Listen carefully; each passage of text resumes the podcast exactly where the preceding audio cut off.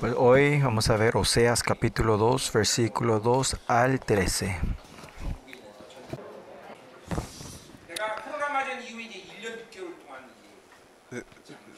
Por un año y medio después de comenzar la corona, puedo decir que estuve encerrado en la iglesia por los años y medio.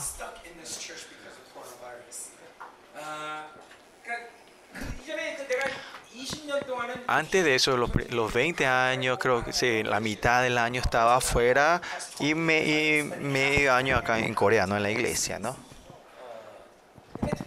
Pero en especial por este año y medio de los mensajes de lo que yo le prediqué a usted. No sé si se acordarán ustedes. Antes de eso también la palabra que Dios me dio en este, esta iglesia fue tremendo, ¿no? Y estos mensajes también fueron que se, utilizaron como tesis para el doctorado de sus, para los doctorados, ¿no? Por este un año y medio que estuve acá en la iglesia y me estoy encontrando con ustedes todos los días, toda la semana, ¿no? Por eso pienso en esto, ¿no? Antes era mejor. Antes era mejor. Ah, porque me estoy encontrando con ustedes todos los días y no es fácil concentrarse solo en el, en el misterio pastoral del diario, ¿no? Antes pensé que hacer conferencia era difícil. Estar en la iglesia 24 horas era más difícil, había sido. Pero el punto no es esto, no es lo que yo quiero decir hoy. Pero por este año y medio, el mensaje que yo compartí con ustedes son mensajes muy importantes.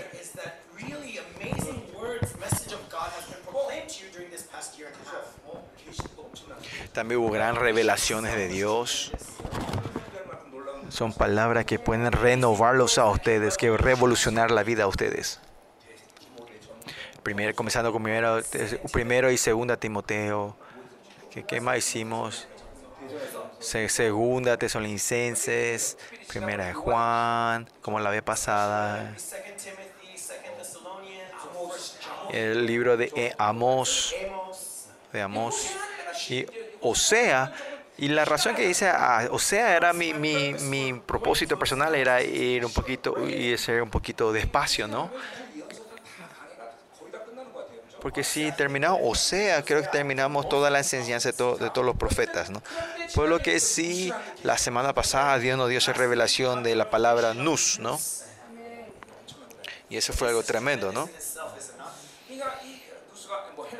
Esa es palabra griega, ¿no? Nus.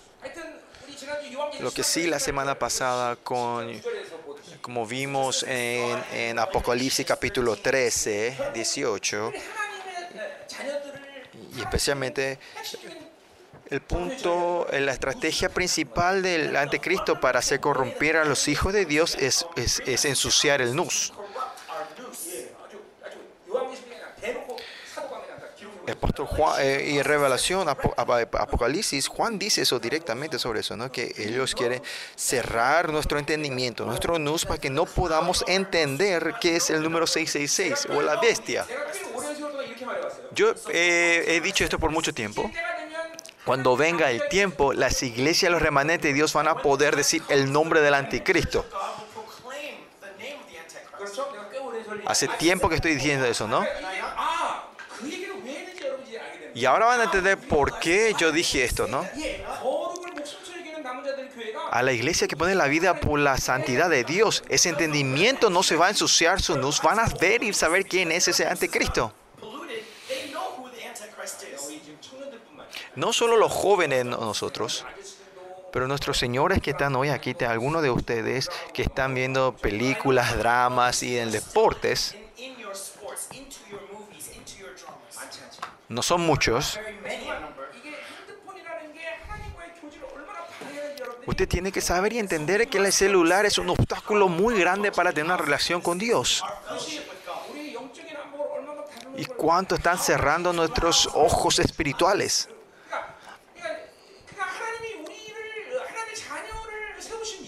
¿Y cuál es la razón que Dios levanta a sus hijos? para que seamos seres que solo podamos amar a Dios. Y esa es la iglesia y eso es Israel, y eso fue Israel.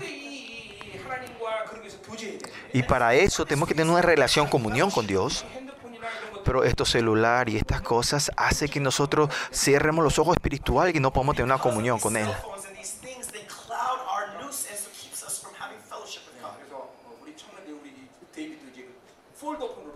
Por eso David también y los jóvenes están tratando de cambiar sus celulares a celulares de, eh, celulares, eh, ¿cómo era? De eh, celulares viejos, ¿no? Que no tengan 2G, ¿no?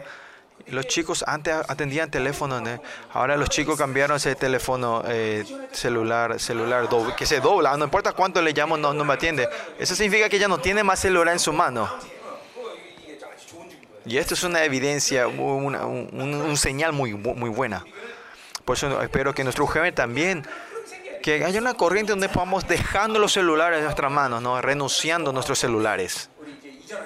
Ahora cuando nos mudemos ahora en la iglesia, solo el pastor Lee va a tener su celular. Claro, porque él va a estar muy ocupado, ¿no? Así cuando te vas en la campaña de, de, Corea, siempre hay un solo un, ¿cómo era? un, un, jefe, un jefe del capitán que, que hace un anuncio a portavoz diciendo que tal persona, alguien te está llamando. Y venimos, ¿no? El mundo espiritual es, análogo, es análogo no, no digital. Es algo muy importante. Y ah, en la semana pasada, cuando hablamos del NUS, esa revelación era muy importante, ¿no? ¿Saben cuál era mi, mi concernimiento, mi misterio de 23 años? Fue esto, que antes yo, cuando vivía con Dios, cuando yo me encontré con Dios, no, no había nada que yo, que yo, yo tenía que hacer. No era solo mi experiencia, sino la Biblia decía eso, que yo no tenía nada que hacer. Que todo es la gracia de Dios, por la gracia. La gracia no se puede traducir exactamente, pero lo que más se acerca, eso es un regalo, ¿no? Un presente, un regalo. Y por eso la gente de Dios, si vimos de Dios, solo vimos los regalos de Él, de sus presentes. Y porque si, si Dios me da todo lo que yo recibo, Él va limpiando mi corazón, mi conciencia y mi fe, ¿no? Y más allá, 31 años atrás, cuando me encontré con Dios, mis heridas y todo esto fueron sanados de una vez. Esta revelación tremenda que usted recibe, gente que transformado fue transformado, pero hay todavía gente que no han, no han transformado su vida, ¿no? Y esa fue mi, mi, mi, mi duda, mi, cosa, no sabía qué hacer, ¿no? Pero que todavía estando en esta clase por tanto tiempo, todavía están atajándose sus heridas, todavía viven del método del mundo, su carácter, su personalidad todavía no ha cambiado. Y entonces yo pregunto, ¿sí, ¿quién es el Dios de ellos? Y esa era mi, mi preocupación. Y no había respuesta a esto. Y la respuesta de esto es es la respuesta que yo tuve que, ah, no han podido recibir la luz de Dios, la gracia de Dios. ¿Por qué? Porque sus ojos se han cerrado. Y eso es la corrupción del nus. Y por eso esta revelación nus de esta vez que Dios nos dio era muy importante. Y vivir de Dios es solo gracia. Es, en primera Juan dimos pros, es salir hacia Dios y si miramos a Él, solo tenemos que recibir lo que Él nos da a nosotros. Y eso, lo que Dios quiere para nuestra iglesia, ¿qué es? Que seamos como Él. Y, no, hay forma que una persona pueda usar su esfuerzo para ser como Él. No, Él va haciendo todas las cosas. Eso por eso Él quiere que vos lo recibas. Pero como las puertas están cerradas, ustedes no pueden recibir. Eh, como en hebreo dice, cuando la palabra Dios entra, la palabra de Dios es activo y, cambia. Si el Espíritu Santo es dentro, dentro, de nosotros y si el Espíritu nos guía, su poder y autoridad se tiene que manifestar toda la vida de ustedes. Pero es porque no estamos pudiendo recibir. ¿Por qué? Porque nuestros ojos se han cerrado. Y esa fue la revelación de Nus. Y por eso le dije al doctor King que podía, eh, si podía explicar un poquito más sobre NUS, eh, explicar un poquito más sobre esta terminología NUS. Porque, viste, él es el doctor del... De, de, tiene su tutor en el libro romano, ¿no? El libro romano. Y por eso él le iba a hacer predicar a él hoy. Pero eh, la voluntad de ahora es que podamos expandir un poquito más esta corriente de Josea. Claro, en mi vacación alguien tiene que predicar, ¿no? Ahí creo que estoy pensando poner al, al doctor King. Lo que sí, este nus es algo que usted continuamente en su oración aceptar, reconocer y limpiar esto y haciendo la oración de arrepentimiento hacia este estar, hacia, hacia estar hacia, hacia destinados hacia dos nosotros, ¿no? Por eso siempre tienen que estar detrás, eh, siempre estar en, en, con nuestra conciencia sobre este nus. Como siempre yo le digo a ustedes, vivir de Dios es gracia. No es que yo, algo que yo pueda hacer, no es mis esfuerzos, sino recibir lo que Él nos da. Pero como se, las cosas espirituales se han cerrado, no lo podemos recibir. Hoy es nuestro segundo o tercer encuentro con, el, con, la enseñanza de Oseas. ¿Cuál es el punto principal de Oseas? Es el amor. Y el amor no es algo que tenemos que esforzarnos para amar, sino que Dios está derramando ese amor hacia nosotros. En Juan 15 dice que estamos permanecemos en su amor nosotros. Y en la cruz, ese, el amor del Padre fue confirmado por Cristo en la cruz. Y hoy el Espíritu Santo dice que en Romanos 5 este, Él está derramando como baldes de su agua. Y el amor no es cuestión que nosotros tenemos que hacer algo, sino que tenemos que recibirlo. Y, más allá de la Biblia dice que, que, que nos está derramando como baldes de agua a nosotros, nos está derramando pero hay gente que todavía ahora mismo no está pudiendo ni, ni sentir el amor. Algunos que sienten un poquito de ese amor. Algunos que, que, que, que sienten mucho. ¿Cuál es el problema? Es dependiendo cuánto esta puerta está abierta. En 1 Timoteo 1.5 dice, es porque no estamos en el estado del corazón limpio, eh, no podemos estar recibiendo esto, ¿no?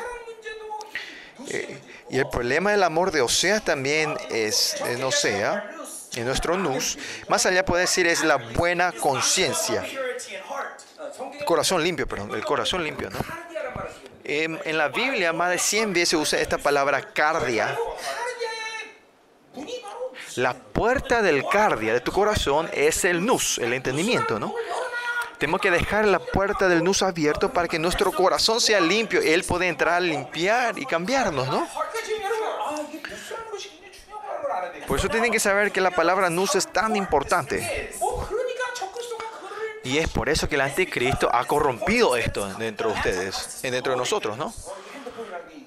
Eh, por eso el, celular se puede decir la obra maestra del anticristo. Pues a la mañana, cuando se levantan, si van a usar, derramen la sangre de Cristo en eso antes de usar. Ustedes saben que esa gente que sean tan, tan acostumbrado del de, celular, ¿no? Por lo menos agarren este celular, oren con el celular por una hora, oye, eh, hagan liberancia, libera, liberación a tu, a, su, celular. Así tenés que liberar tu vida. Eh, hagan en un lugar donde hay gente, porque la, si la gente le ve, van a ver que van a pensar que están locos ustedes.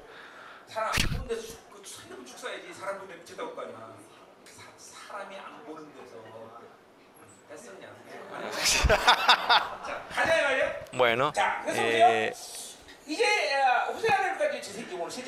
y hoy es la tercera hora de Oseas. Y estamos hablando del amor, amor, ¿no?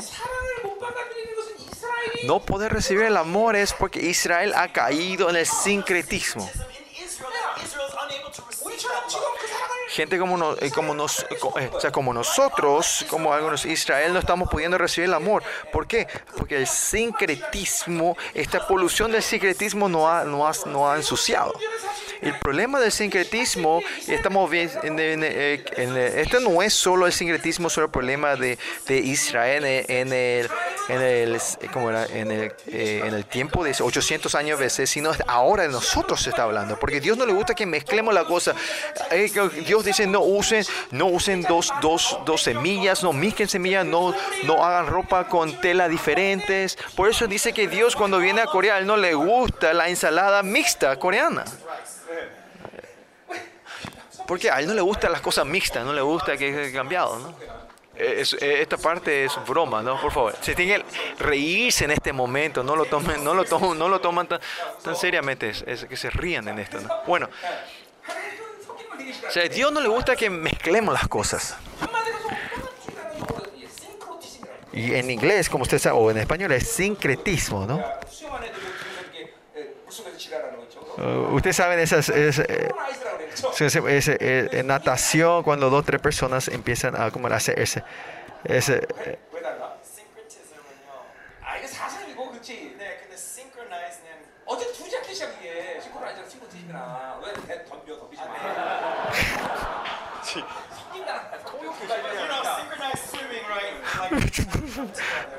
Eh, eh, sincronización, viste, esa natación, sincronización de dos, tres personas juntas, ¿no? Lo que sí... ¿Qué quiere decir esto del sincretismo? Eh, tiene que ser solo Dios. Pero el sincretismo dice, no es solo Dios, pero una cosa más. Dios y algo más, Dios y otra cosa, ¿no? Y más allá, eh, en, en, el año 800 antes de Cristo, ¿cuál era esta imagen del anticristo, eh, de, del sincretismo en, en, la, en, los israelitas? Era que el nombre decía Jehová, pero estaban hablando de Baal. Y habla sobre el Dios, el Baal era un Dios de la abundancia, ¿no? ¿Qué quiere decir? Para, eh, para nosotros sería el, el espíritu del mundo, que es el dinero, ¿no? y más allá en, eh, en primera, King, eh, primera Reyes capítulo 12 viene la palabra Baala, Baala, Baala, quiere decir Yabala, eh, quiere decir que Jehová es Baal. Así es tan temeroso el sincretismo. ¿Por qué empezaste esta corriente eh, mala en, la, en, en la- en Israel? En el tiempo de, en el tiempo de, de como en el desierto que, que Israel estaba, decía Yahweh era un Dios de, de- que se movía, pero cuando venían a establecerse en Canaán, ellos tenían que empezar a cultivar. Y este cultivarse, dice que era un Dios, el, el Dios Baal era efectivo para la, la agricultura, ¿no? Y como eh, Jehová fue un Dios que tuvieron por mucho tiempo, no lo podían dejar atrás por costumbre, pero ya le empezaba a molestar, molestar un poco, ¿no? Entonces, en, en nuestra forma, ¿qué quiere decir esto? Que en la iglesia ustedes dicen Dios, Jehová, Jehová, o Dios, Dios, el Señor, Señor. Pero cuando te va al mundo es difícil, incómodo decir Señor, Señor. Y esto molesta, ¿no? Cuando te va al mundo si decís Jehová. Por eso cuando te va al mundo decís yo, yo, o el dinero, dinero, dinero, ¿no? ¿Dios es un Dios que está solo en la iglesia? Dios no está en el trabajo de ustedes. Dios no está donde ustedes se van a, a otros lugares. Donde sea, siempre denominado como no eres que era entre yo y, donde Israel está, este Dios, ¿no? Y el sincretismo es. Sincretismo es algo, la estrategia del enemigo que fácilmente está entrando en la vida de ustedes. Yo también trabajé antes, ¿no? Tenía trabajo, ¿no? Pero en el trabajo de ustedes, si ustedes dicen solo para Dios, solo Dios, la gente que está alrededor tuyo van a tener, eh, va a ser incómodo para la gente alrededor de tu, tu, compañero de trabajo, ¿no? que ustedes estén en el mundo y la cosa es fácil para ustedes, ustedes tienen que reconocer que están cayendo en el, en el sincretismo ustedes.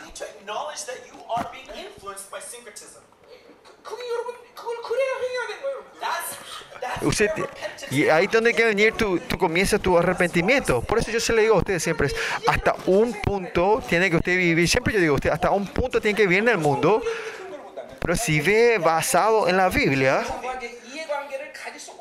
va a llegar un punto donde vas a poner, tener un, eh, una relación de negocios con el mundo. Porque cuando llega a tu santidad pura, eh, podés eh, llegar a ese punto, ¿no? Usted por eso tiene que renunciar, terminar el, este, este, mundo, ¿no? No tienen que vivir en el mundo hasta que ustedes sean viejos, tengan la, las canas, les salgan las canas, ¿no? Porque nuestro propósito de nuestra vida no es esta tierra, sino es, es el reino eterno. Y si ustedes están viviendo en este mundo, ¿cómo van a vivir eh, eh hasta delante de Dios? Este sincretismo, usted no tiene que pensar, ah, esto es para Israel sino que miren ahora también las iglesias de Israel o la iglesia en estos días, miren su culto, el culto están todos siendo sincro, en sincretismo. ¿Por qué el culto de hoy es glorioso delante de Dios? Porque primeramente no hay otra forma de decir que la gracia de Dios, pero y, pero, la gente que vivieron una vida santa solo buscando a Dios, esta gloria es gloriosa. Pero al mismo tiempo, ¿por qué este culto es tan difícil hoy? Porque viviendo en el mundo, viviendo en el sincretismo, ustedes trajeron todas estas corrupciones dentro de este, de este santuario. Y ustedes tienen que reconocer esto, tienen que saber esto. Por eso, otra forma es decir, con tu justicia usted nos puede estar delante en este culto. Es mediante misericordia, buscando delante de Dios y arrepintiendo y limpiando delante de Dios que podemos, buscar, pues, podemos venir aquí. Como en 1 Corintios 14 dice. El culto de otra forma es, no es que yo, no es que termina con un gusto personal, sino que cada uno de ustedes tiene el canal del Espíritu Santo donde sea que cada uno de ustedes está, de ustedes tiene la influencia santa y su trabajo en serio, pero hay otras que ustedes también pueden traer en su suciedad de corrupciones a este culto. Por eso cada uno de ustedes, la palabra que se le está obteniendo a ustedes, no es que va a cada uno como emoción, sino de acuerdo al nivel de la fe y de ustedes es esta palabra y la gracia de Dios va cayendo, ¿no? En ese sentido, Dios a cada uno de ustedes, Él es un Dios que se encuentra personalmente con todos ustedes y cayendo de la misma gracia. Y ahí está la razón, que la gracia de Dios es la misma. Algunos son bendecidos, algunos no.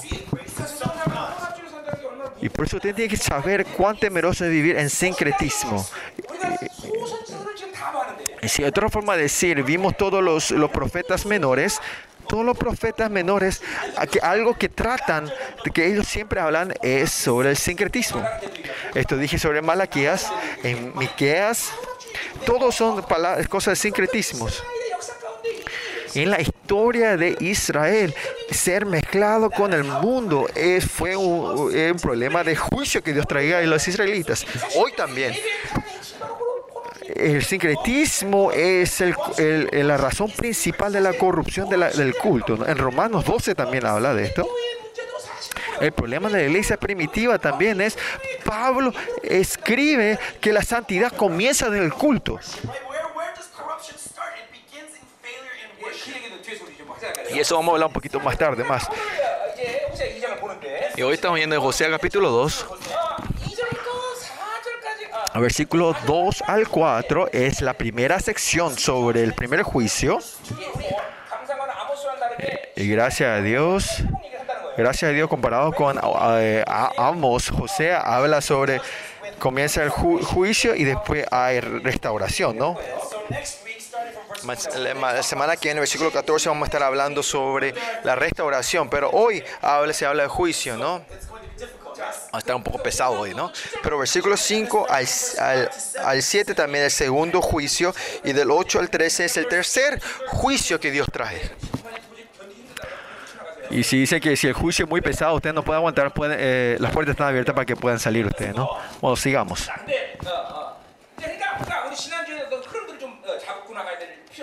Creo que hay una importancia de saber por las corrientes de la semana pasada, ¿no? Que comenzamos la semana pasada, ¿no? El país Israel comienza con el pacto de Sinaí, ¿se acuerdan? Pues se puede decir que comenzó del Éxodo pero Dios hace su pacto con ellos en, en, en, en Monte Sinaí. Y ahí dice, Dios le dice claramente, yo seré el Dios de ustedes y ustedes serán mi pueblo. Y más allá, no solo mi pueblo, sino hicieron mis hijos. La semana pasada hablando hablé tres puntos. Dios es amor. Esencialmente Dios ama a Israel, ¿no? En esa relación de Dios y el amor, eh, Dios habla, eh, la Biblia habla en detalle este amor de Dios.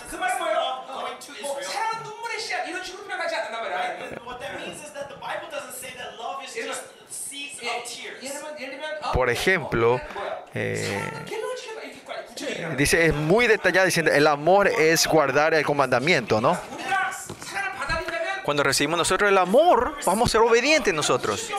Si ser desobedientes, usted no saben el amor de Dios. Pero la, perspectiva de Dios, ¿qué es el amor? Si vemos la perspectiva de la iglesia, lo mismo que en Israel, en 1 Timoteo 1, 12, que Dios es responsable.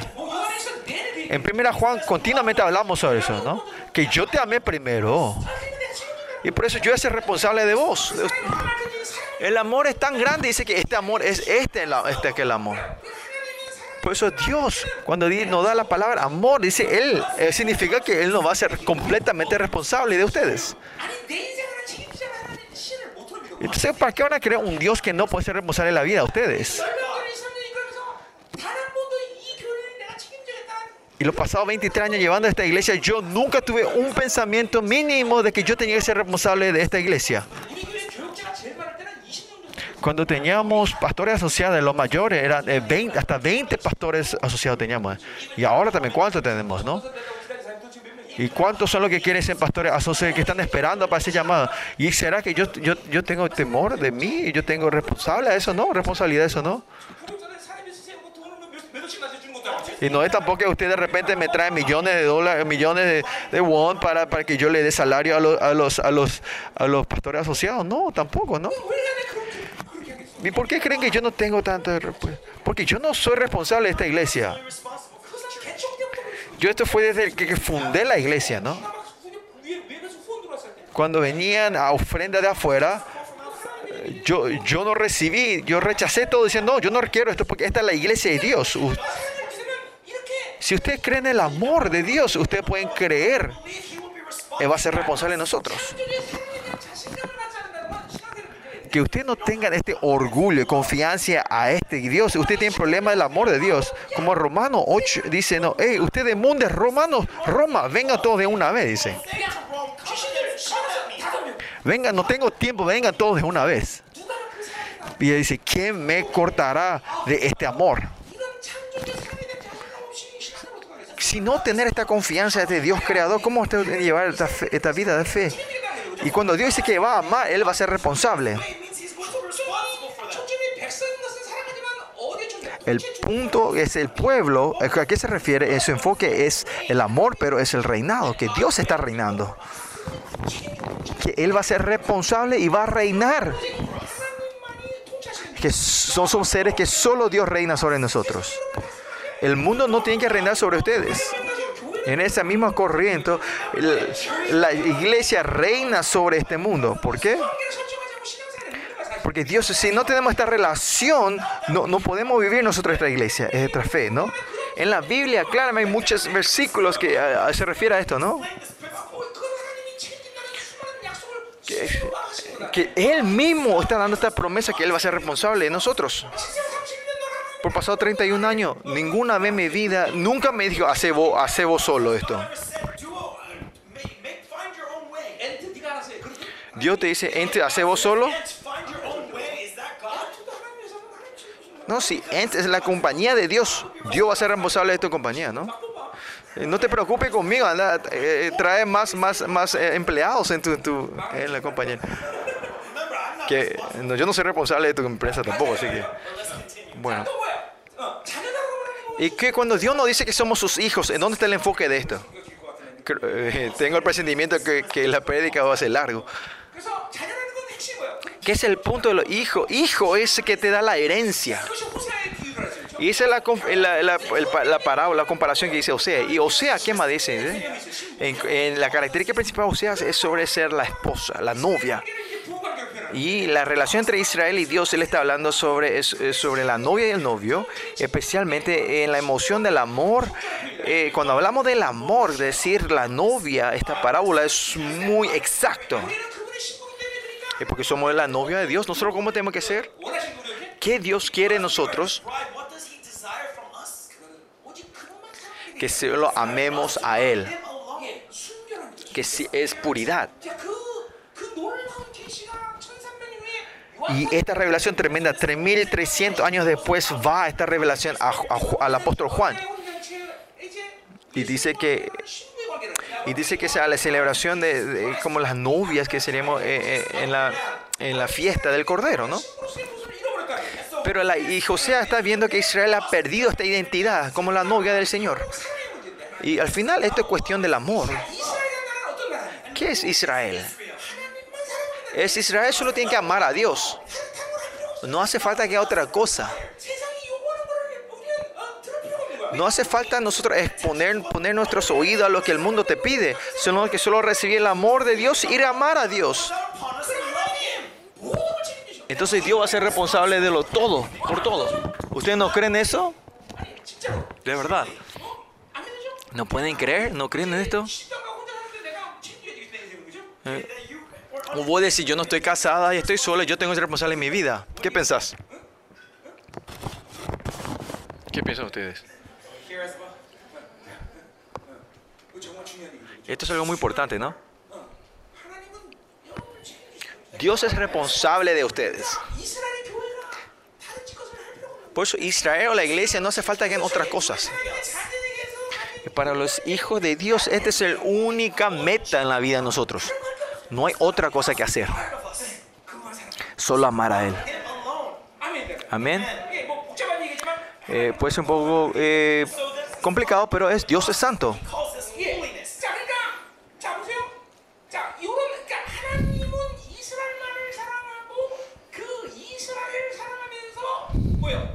Dios amando a Israel y mediante ese amor Él reina sobre esta tierra.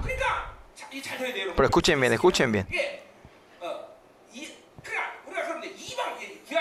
En, la iglesia, en los gentiles, en el Antiguo Testamento, ¿cuál es la esperanza de los gentiles en ese tiempo? Es que Israel sea santo. Si Israel solo ama a Dios, que Dios bendice a los gentiles mediante Israel. La esperanza de los gentiles es que Israel sea santo. ¿Por qué? No me pregunten a mí. Porque es la orden que Dios creó las cosas. Lo mismo en la iglesia. ¿Qué es lo que tienes en la iglesia? Es solo amar a Dios. Es solo ser santos. Entonces, mediante la iglesia, Dios va a bendecir al mundo. ¿Por qué en nuestra iglesia ponemos la vida por la iglesia? por esta orden que Dios creó. Si no creemos eso, si no creemos en esta orden de Dios, esta Biblia no es nada. Por eso Dios le llama a Israel como un país de sacerdocio, la nación de sacerdotes. Pero ¿cuál es el problema aquí? Pero este mundo está ensuciando la santidad de Israel. ¿Y cuál entonces es la decisión de Dios? es destruir a los gentiles y traer juicio. Israel. Lo mismo en la iglesia. La, eh, si es la iglesia, eh, la iglesia es corrupta, el mundo tiene que ser destruido y la iglesia va a, ser, va, a ser, va a traer juicio sobre la iglesia. Por eso la santidad es algo muy importante en el principio de la orden de Dios. ¿Cuál es la estrategia del enemigo? y en eh, sacarla a la iglesia o Israel de esta orden de Dios. ¿Eh? Por eso ah, habla sobre la tolerancia, filo la, es, es, como la libertad. Son, estas son palabras que habla la iglesia, pero hablan esto sin la iglesia. El, el significado de estas palabras cambia completamente. Cuando la iglesia se ama, ¿qué significa amar? ¿Qué, amar a Israel, ¿qué significa? es amar solo a Dios. Esta es la palabra, amamos el amor a Dios. Pero eh, eh, si, saca Israel la iglesia es amar a todos. Este, la mujer, la mujer ama entre las mujeres y los hombres aman entre los hombres. Y ahí viene la homosexualidad. En la iglesia es importante la justicia de Dios. La justicia no es darle el mismo monto de dinero a dos personas iguales. ¿eh? A esta persona que necesita mil, dale mil. Esa es la justicia. Y si a esta persona diez mil, es darle diez mil. Esto es justicia.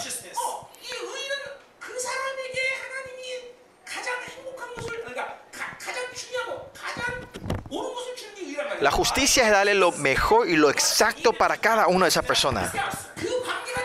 Para tener esa relación, primero tenemos que ser hijos de Dios, esta relación de hijos de Dios, y la esencia de esa justicia que es, es que ustedes no tienen pecado. Eso es lo que Dios dice, ¿no? Para ser hijos de Dios, primeramente, tenemos que ser reconocidos que no tenemos ni un pecado. Pero si somos los hijos de Dios, eh, sabemos que nuestra alegría viene de lo que Él nos da. Si vos le das mil y le das diez a esta persona que tiene mil, no va a tener envidia que tiene diez mil. ¿Por qué? Porque Dios es justo. Pero si saca Israel allá a Dios en esta ecuación, se transforma en igualdad, igualdad. ¿Qué quiere decir? La señora de al lado y mi esposa son las mismas. Entonces es, es, poder cambiar mujeres, ¿no? Y esta maldad del enemigo tiene un programa pasado 30 años, ¿no? El mundo va a cambiar así, yo le dije esto 30 años atrás en esta orden, gran orden de Dios. Eh, si perdimos esto, vamos a caer en la trampa del enemigo. Y ahí viene la libertad, el, el, el filotrismo y, y, igualdad, igualdad y eso, ¿no? El poder que tratan de continuamente corrompir a la iglesia y a Israel. Ustedes están mucha gente que tiene el filantricismo, ¿no? amar a todos. Si usted ama a cualquiera, eso es peligroso, chicos. Amén. Esto es una orden muy importante. Si usted, el principio, no está basado en el amor de Dios, amar a Dios y empiezan a amar a otros, ahí viene el problema. La, el problema del de gentil y el mundo de, y el problema del mundo es está, está en la iglesia en Israel, en la santidad de la iglesia y de Israel. Como Israel pierde la santidad, Dios viene a destruir a todas las naciones. Como dijimos la semana pasada, y ese es el amor de Dios el, el Dios, en la perspectiva de Dios eterno, eh, vivir en un mundo en maldad continuamente es, es terminarlos antes de que vayan acumulando más maldad, ¿no? Si esa persona se ha corrompido por el dinero, es sacarle esa mano, ese, ese dinero, perdón, el dinero, ¿no? y por el dinero va se va cayendo en la corrupción y dejarle, ah, bueno, hacer como quiera. Eso no es el amor de Dios. Amén. Y pues hablamos del amor nosotros, ¿no? Y estamos continuando hablando del amor de Oseas. Y al final, el amor de Oseas eh, está hablando sobre eh, este, este eh, eh, este, eh, la vida de, como era, de, de casamiento de, de, Israel, Dios estaba queriendo eh, darle el mensaje de la relación de Israel y con Dios, ¿no? Ese que Gomer se escapa y lo trae, se escapa y lo trae. Ese es el proceso del amor de Dios hacia Israel.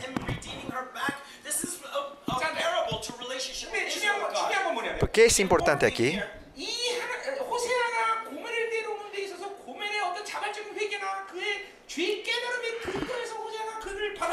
No es que José acepta o restaura a Gomer, no es porque Gomer se arrepiente y se vuelve, ¿eh?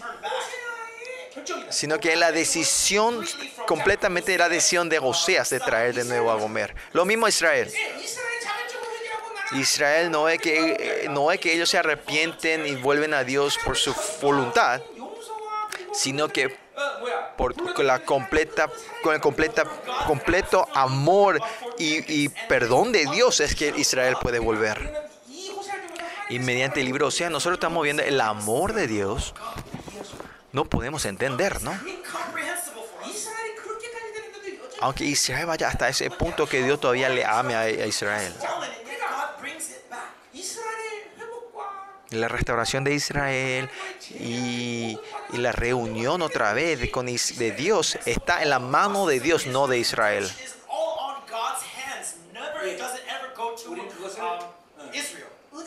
Y a eso nosotros decimos es la gracia. Es más allá de eso decimos misericordia. Y así es que Dios nos ama a nosotros. En este amor nosotros, lo importante de nosotros es arrepentirnos. ¿Por qué? Porque con, así fuimos perdonados y recibimos la justicia, no es porque yo tenía el derecho, sino fue completamente la misericordia de Dios. Y en nuestra vida de fe, si perdemos la misericordia, se nos va endureciendo en nuestros corazones. Por eso esa vida de fe que está basada en tu esfuerzo y en tu voluntad eh, eh eh, hay problema, va a haber problemas, ¿no? Por eso el amor, la historia del amor que habla en Oseas es un amor no basado en Israel, sino completamente basado en, en la completo, completa gracia de Dios. Y es la, la misericordia de Dios, gracia y misericordia de Dios. Y esto hablamos la semana pasada sobre ese amor, ¿no? Y hoy, el pasaje de hoy, estamos hablando otra vez del juicio sobre Israel. Está hablando de la restauración después. En capítulo 3 vemos la restauración que Oseas eh, restaura a, a, a, Gomer, ¿no? En capítulo 3, ¿no? Bueno, vamos en el texto, en el pasaje de hoy. Pues el primer juicio, versículo 2 al 4. ¿Ustedes me están siguiendo, chicos? El amor, la historia del amor. En, en, el mundo, en la perspectiva del mundo puede ser algo muy abstracto. Pero el amor de Dios, el que recibieron, lo saben. En el Oseas, cuando yo, no le voy a poder explicar, definir qué es el amor. Pero este sincretismo y si esta maldad dentro de nosotros se va resolviendo, naturalmente ustedes van a poder recibir y experimentar este amor de Dios y lo que reciben ese amor, el cambio y restauración en su vida, ustedes mismos van a poder ver.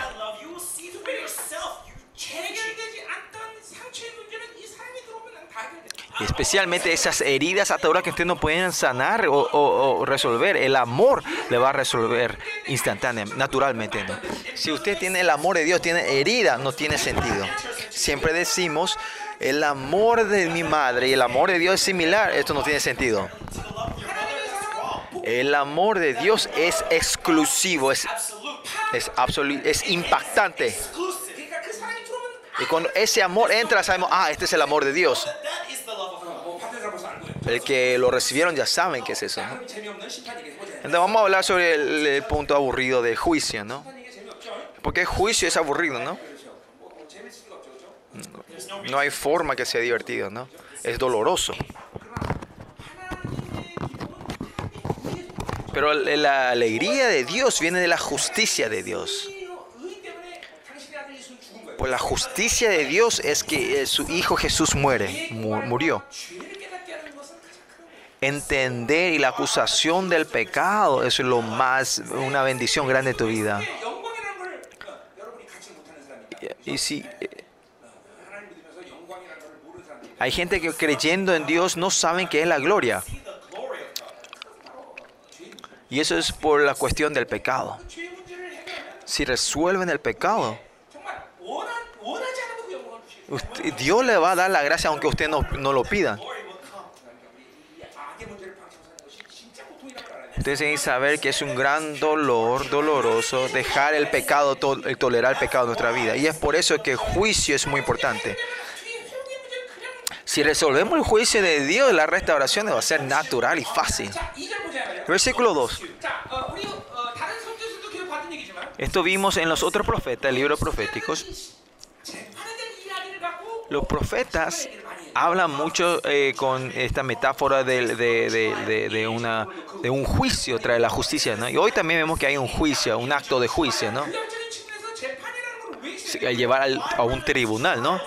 ¿Por qué hay un tribunal o juicio en ese tiempo? Pues en ese tiempo se tenía que traer acusación hacia el pecado. No es que Dios viene a traer eh, juicio sobre pecados de una para la otra, sino que Él trae un juicio en el tribunal para, y nos muestra dónde está el pecado y por qué trae este juicio. ¿no? Pero lo importante es que en el Nuevo Testamento hay un juicio o no hay juicio. ¿Quién resolvió todo esto? En primera Juan dice, el abogado que sangró dice que ha resuelto todo esto, ¿no? nosotros ya, nos tra no, ya no recibimos juicio. ¿no? Si todavía usted tiene sentido de culpabilidad, significa que todavía estamos bajo ese, tribunal, ese juicio. El enemigo continuamente está trayendo acusaciones hacia ustedes. ¿Y ustedes qué tienen que decir si ustedes ven acusaciones? Como dice el libro de Hebreos, que decir, no sé de qué estás hablando. Si el Señor dice no se acuerda de nuestro pecado, ¿quién soy para acordarte de mi pecado? Eso tiene que ser claramente. En el Nuevo Testamento no hay acusaciones, no hay juicio. Por eso esas es, es como la culpabilidad es una señal muy peligrosa, ¿no? En el Antiguo Testamento habla sobre este juicio, pero usted sabe, en el Nuevo Testamento no existe eso, ¿no? Acá hay contienda, ¿no? Contended con vuestra madre. Contienda. Esta contienda significa hay un juicio.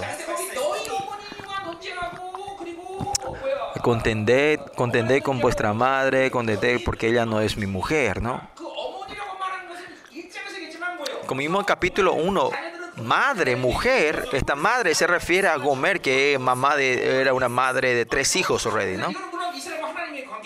También esto se refiere a Israel y Israel con Dios.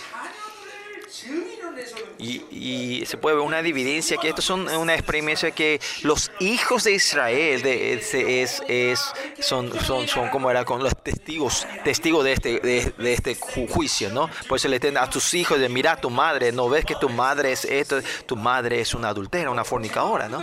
¿Y quién es el juez hoy aquí? Sería Jehová, el, el esposo que es Jehová, ¿no? Entonces, ¿quién es el que está, que está, está, está haciendo todo este juicio? Es Dios, ¿no? Y acá está todo en la mano de Dios la decisión de este juicio, ¿no? Esta contienda. Y esto es algo eh, eh, como una bendición a nosotros, ¿no? Depende de Él, ¿no? Depende del dueño. Él hace todo lo que quiere, ¿no? Por eso nosotros tenemos que estar siempre en el lado bueno de Dios. Porque Dios es todo para nosotros el juicio, la sanidad, todo está en las manos de Dios. Y nosotros decir completa gracia de Dios. En la vida, en toda tu vida, lo más... Eh, la, la persona correcta que tenemos que estar siempre en el lado bueno de esa persona es Dios.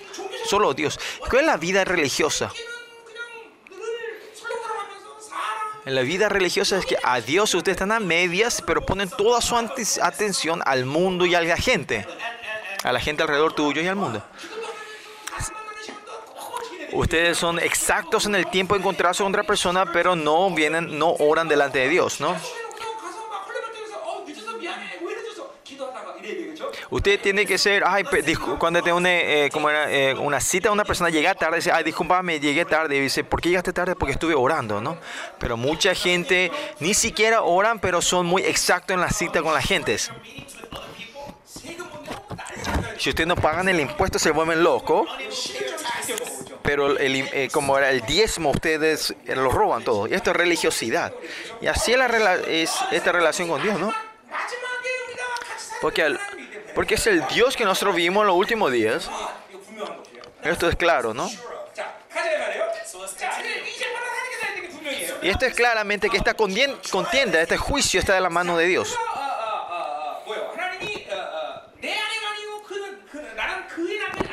Y se contienda porque ella no es mi mujer ni yo soy su marido. Es literalmente a qué se refiere esto. Está hablando sobre eh, divorcio. Entonces vamos a terminar esta relación. Dios está diciendo a Israel ya, vamos, tu relación entre nosotros vamos a terminar. ¿Y esto qué podemos decir nosotros? En la, eh, forma de, eh, del punto convenental es que el, el, el, el, eh, como era, el pacto de, que hicimos en Sinaí vamos a romperlos estos. Ya no. acá diciendo, vos no son mi esposa, ya no son y está cancelando este pacto que hizo en Sinaí. Entonces podemos decir que Dios es un Dios de amor entonces. Pero si ves el entero libro de Oseas y el texto de hoy, esto no significa que quiere divorciarse. ¿eh? Él está tratando acusaciones del pecado. Que dice, si usted no se arrepiente de tu pecado, este va a ser el resultado final. Nosotros cuando recibimos a Dios, por un tiempo el Espíritu Santo eh, nos habla sobre el pecado nuestro nosotros. Porque en la relación con Dios, el que puede traer una relación peligrosa es el pecado. El elemento es el pecado. Ahora también el, el sincretismo hace que el, eh, Israel están perdiendo a Dios, ¿no? Y si no se resuelve esto, van a llegar a un punto de que, que solo no hay otra forma más que divorciarse. Y es un marido que no puede entender. Que es, no podemos entender a este marido. Es que esta mujer cayó tan, eh, en, hasta este punto, pero él no quiere que traer diversión, sino que restaurar a su esposa otra vez. Este es el amor de Dios. No es un Dios que porque usted peca fácilmente lo, va, lo van a traer divorcio y lo va a terminar a usted, sino que va a ser eh, responsable hasta el final. Y Dios, aunque este Israel está en una corrupción profunda, Dios está esperando, ¿no? Ustedes lo que experimentaron la justicia y Dios entienden esto. Lo mismo mis hijos, mis hijos. Cuando alguien hace un error y yo le regaño a ellos, y cuando le perdono, Instantáneamente ellos vienen, papá, dame 10 mil. Esta es la relación entre padre e hijos, ¿no? ¿Y cuánto es la justicia de Dios?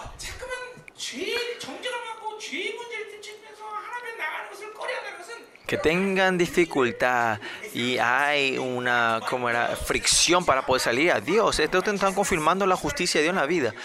Y así es cuanto Dios le ama a Israel. Y por eso podemos decir, Dios es amor. Por eso, ¿qué acusaciones trae Dios ah, sobre este pecado? Dice que eh, aparte sus fornicaciones de su rostro, ¿no?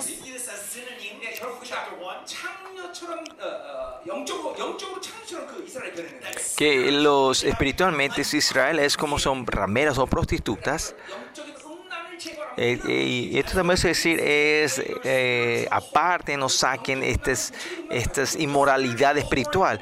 Pero la, la, la inmoralidad espiritual va a traer adulterio físico, ¿no? O inmoralidad física, ¿no? Y acá dice sus adulterios de entre sus pechos, ¿no? Estamos hablando de cuánto, Israel ha cambiado para ser como prostituta, ¿no? El, la idolatría va, eh, eh, está comparando como la prostitución, servir, servir a, los ídolos baales, ¿no? Se ponen maquillajes oscuros, eh, ponen perfumes, perfumes en sus pechos y esperando un cliente, ¿no? Esperando por su cliente, ¿no?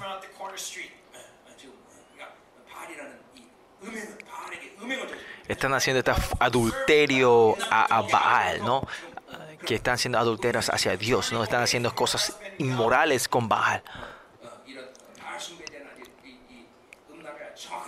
Están dando acusaciones sobre esto, claramente, ¿no? Y si no sacamos esto, claramente dice que, que va a ser divorcio. ¿no? Versículo 3. Entonces, ¿qué va, a pasar si ustedes no resuelven esta fornicación y este adulterio? Versículo 13, no sea que yo la despoje y desnude, y la desnude, y ponga como el día en que nada la nación. ¿Qué quiere decir? Que la va a desnudar. Desnudar, ¿a qué se refiere sacarle, desnudar a esa persona? El marido tiene el derecho de, de ¿cómo era? de ponerle ropa a la esposa, ¿no? Quiere decir que el derecho como marido, él va a sacar su derecho, ¿no?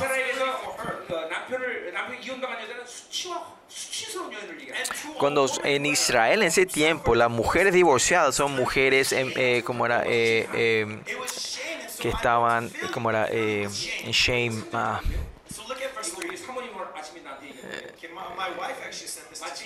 En vergüenza, dale vergüenza, ¿no? Y esto mi esposo me dijo en la mañana, es como la imagen de Jesucristo en la cruz. Él murió en la cruz completamente desnudo, ¿no? Murió desnudo en la cruz y murió en sed. Así Israel fue responsable de todo esto en la cruz. Jesucristo fue responsable por Israel. Y el texto de hoy es eso, ¿no? Pero Este es el juicio que Dios traerá a Israel. Y dice, sería, la pongo como el día en que nació. ¿Cuál es el día que nació Israel? Habla sobre el éxodo, ¿no? Que Israel volverá a su vida antes del éxodo, ¿no? Es otra expresión sobre vergüenza. Antes de éxodo, ¿quién era Israel? Eran esclavos. Y que van a volver a esa vida de esclavos. Es, ellos como esclavos se encontraron con Dios, ahora son em, em, príncipes, ahora van a ser pobres otra vez, mendigos otra vez. Como dije la semana pasada, el amor de Dios, ¿cuál es el punto máximo del amor de Dios? Es guardar la honra como hijo de Dios. Eso es muy importante. Dios pone como vida para la honra de ustedes, para guardar la honra de ustedes. En, Sofonías, que dice? A los que se entristecen, se entristecen por, por los que quieren man, mantener los festivales de Dios, Dios lo toma como, como una vergüenza misma, ¿no? Para que ustedes puedan tener un culto perfecto delante de Dios, para tener una vida de oraciones, para pues, eh, es, servir a Dios. Y si ustedes pierden esta eh, energía hacia Dios, esa vergüenza para Dios. Ustedes tienen que, no se olviden de esto, ¿no? Que ustedes vayan trabajando hasta el punto que tus, eh, hasta el punto que tu, tu espalda se, se, se, como, se curven. Eso es lo que dijo David. ¿eh? ¿Qué le dice a sus enemigos David? Que trabajen hasta el punto que su su, su, su espalda sean completamente, eh, como era, dobladas, ¿no? La bendición de Dios para los hijos de Dios es que los hijos vayan, mueran trabajando en esta tierra, ¿no? Si ustedes creen en la eternidad, ustedes van a poder entender esto, ¿no?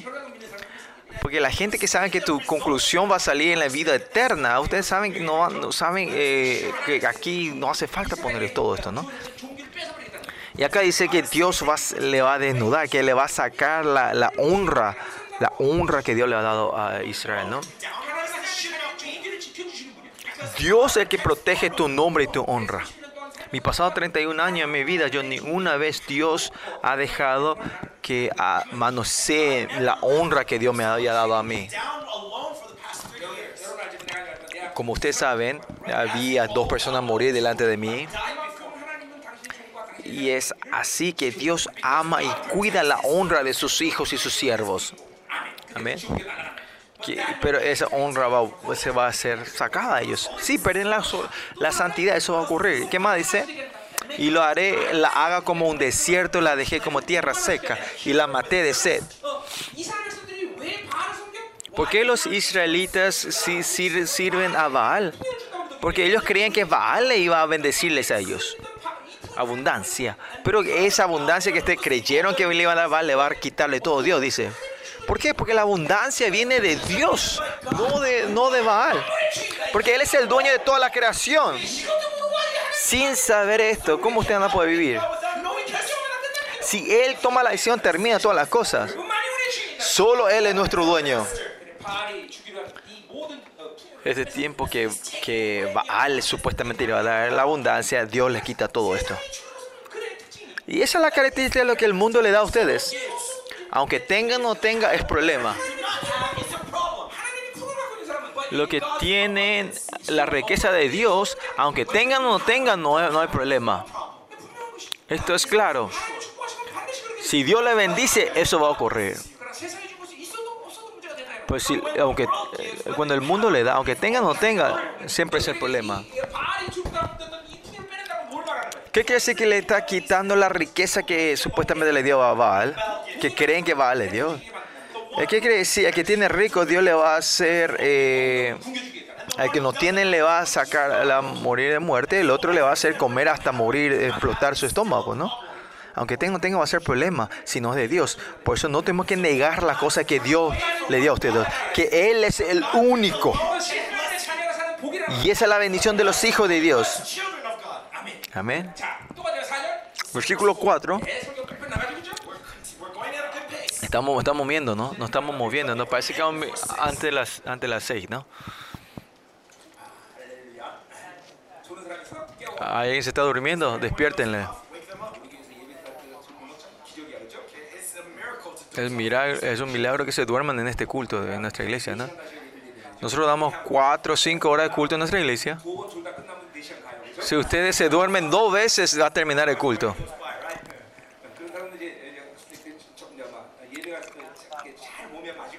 Ah, ya van a estar, ya se están acostumbrados esa gente, no se están acostumbrando. Bueno, versículo 4.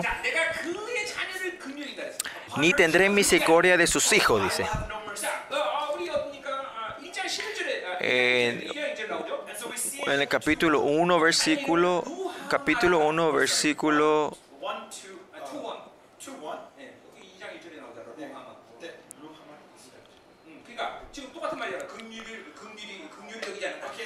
El, el, eh, versículo 6 dice, lo Ruhamá, no tendré misericordia, ¿no?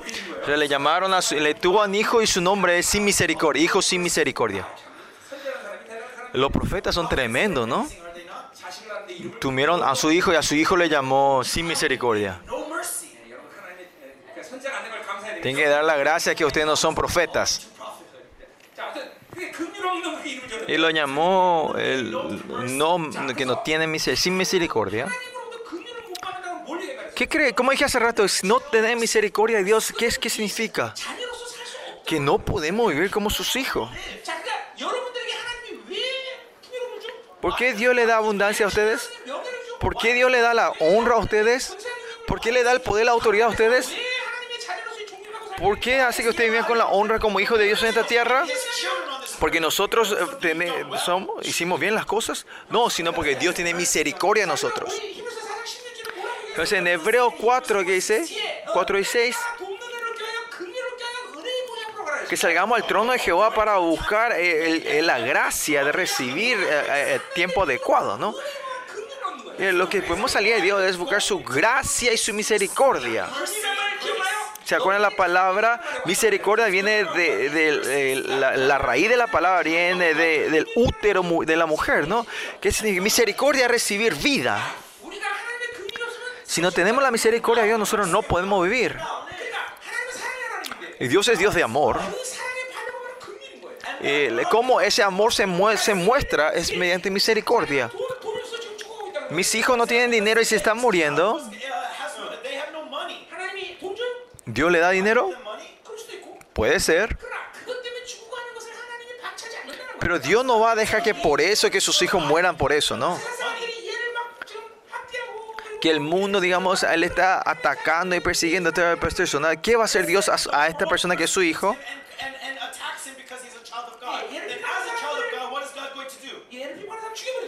Ah, va a matar a los que le persiguen y le molesta a la persona. O, no, eso es lo que dice en el libro de Salmos, ¿no? O, o en, ese, eh, en medio del ataque al enemigo va a hacer que esta persona no, no se sacuda de su identidad, no pierda su identidad en ese momento, ¿no? Y eso dice después, oye, pues sin la misericordia de Dios nosotros no podemos vivir. El que tiene la gracia y misericordia de Dios no van a recibir, recibir eh, herida del mundo y de las personas. No importa que la gente diga, no, no importar tanto. Si Dios creador me ama y me da su misericordia, ¿qué importa lo que diga la otra gente? ¿Cuál va a ser el problema? Porque toda la cosa del amor de Dios viene por su misericordia. Ah, por eso en hebreo dice que salgamos al trono a buscar su misericordia. Fue un poco rápido, ¿no? Disculpen.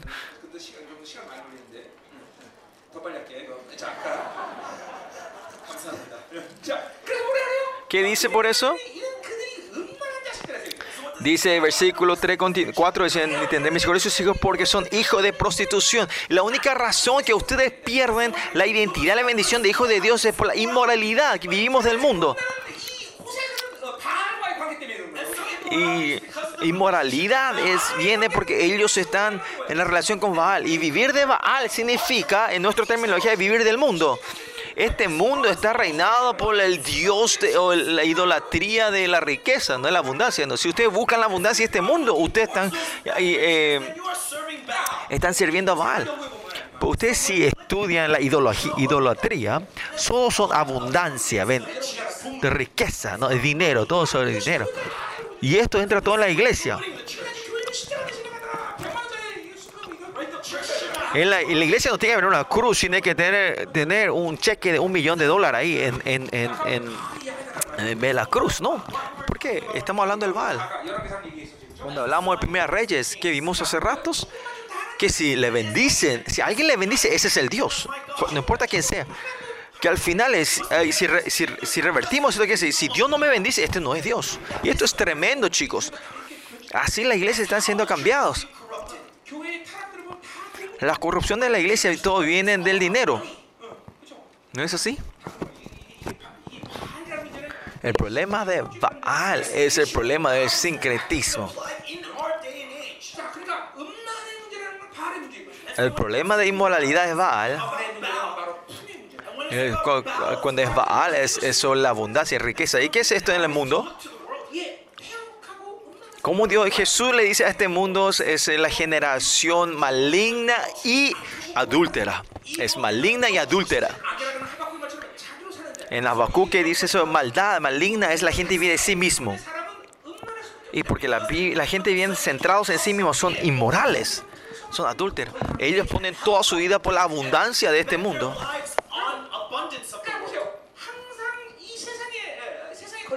Pues siempre que caen en este mundo, son gente muy centradas en sí mismo. Y lo que son centrados, una vida centrada, viven de su beneficio propio. Y, eh, lo que viven de su eh, beneficio propio, todo lo demás es, es tus enemigos. Si no es, no es beneficio para mí, ellos son todos mis enemigos. Y lo que la gente vive así sí mismo está siempre en tensión en tensión. Pero, nosotros hemos centrado en Dios. Pero Él es el dueño de toda la creación. El ser, perder y sacar. Y... Si alguien lo saca, no hay problema. Porque el, el dueño de toda la creación tiene todo. Por los hijos de Dios, ¿qué se tienen que preocuparse? Es solo. ¿eh? Cuida, cuidando el fuego. Porque lo de, el fuego eh, quema todo, no queda nada. Si el, do, si el ladrón te llega a robar, significa que esa cosa está en otro lugar.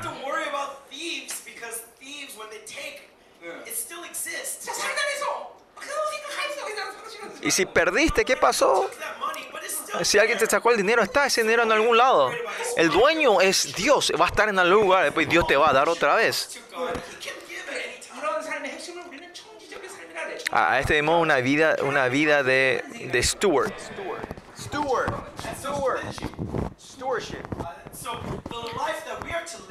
De administrar, de administración, ¿no? Eh, vivimos una vida de lo que Dios nos da. Acá viene la libertad verdadera. El problema, la inmoralidad, viene, viene la riqueza, ¿no? Por eso si caemos del mundo, perdemos su misericordia si damos en el mundo, ¿no? Pues, ¿Cuál es el segundo juicio? Es versículo 5 al 7. Estas son las imágenes, eh, José está eh, expresando las imágenes sobre la idolatría hacia Baal, ¿no? Y primeramente está hablando sobre la inmoralidad, adulterio, ¿no? Estamos hablando de una prostitución espiritual.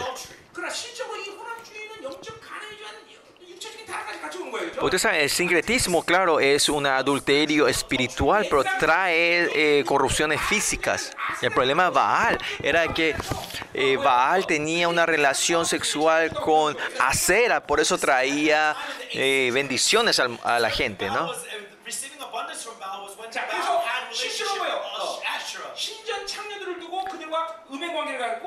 Y en ese tiempo había prostitutas religiosas, eh, de religiosas que, que, se iban a tener relación con las eh, pues, prostitutas eh, religiosas para tener como un símbolo para tener bendiciones. Que en India todavía existen todavía estas prostitutas del templo o de la idolatría, ¿no?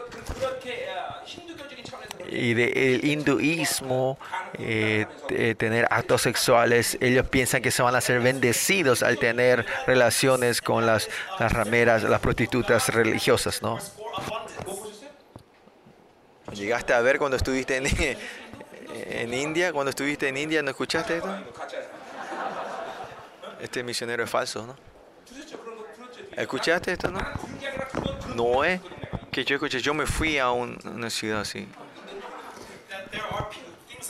algo así que, que, en, en India.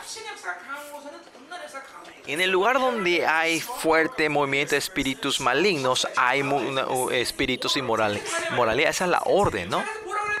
¿Y qué más dice aquí? Que la madre, dice versículo 5, porque su madre se prostituyó, ¿no? ¿Viste? Todavía están poniendo a los hijos como sus testigos, como los testigos. Él está diciendo que la que las, la, eh, porque su madre se prostituyó, la que los dio a luz se deshonró. Se habla de Israel, porque dijo, iré tras mis amantes. Primeramente, ¿quién es este? Iré tras mis amantes. Sus amantes es, es Baal, ¿no?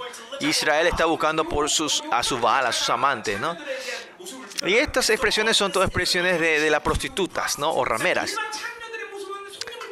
Usted, ustedes saben, las prostitutas normales eh, esperan por sus clientes, pero estas, estas mujeres, ¿qué pasa? Ellos se van a buscar, estos son rameras que van a buscar clientes. Claro, la ram prostituta no tiene orgullo, pero esta ramera de verdad, no, esta prostituta no tiene, no, no tiene ni un orgullo, pues ellos se van a buscar a sus amantes o a, su, a sus clientes. Esta es una imagen vergonzosa de Israel. Nosotros que estamos viendo, siguiendo a, a, al mundo, ¿qué quiere decir? Ustedes estamos, nos, porque es porque no saben la honra como hijo de Dios. Somos nosotros felices porque Dios no, el mundo nos da, no. Si el mundo no da, vamos a ser eh, tristes, no. Es porque no saben la honra de ustedes. Los hijos de Dios tienen la autoridad y el- para poder eh, traer juicio a este mundo. Ustedes no se han engañado a este mundo. No, no vivan lo que el mundo le pida. No se arrodillen delante de este mundo. En esta iglesia pasado 23 años, por lo menos ustedes si ven a este pastor que está aquí, ustedes vieron que yo no viví de acuerdo a lo que el mundo me pedía que viva, ¿no? Que hoy estemos teniendo este culto, hoy aquí también hay muchas, muchas razones. Primeramente no hay otra forma. No es eso, ¿no? ¿Qué es el mundo para que le diga a la iglesia de Dios que dé culto o no dé culto? Yo no puedo hacer eso. ¿No es así?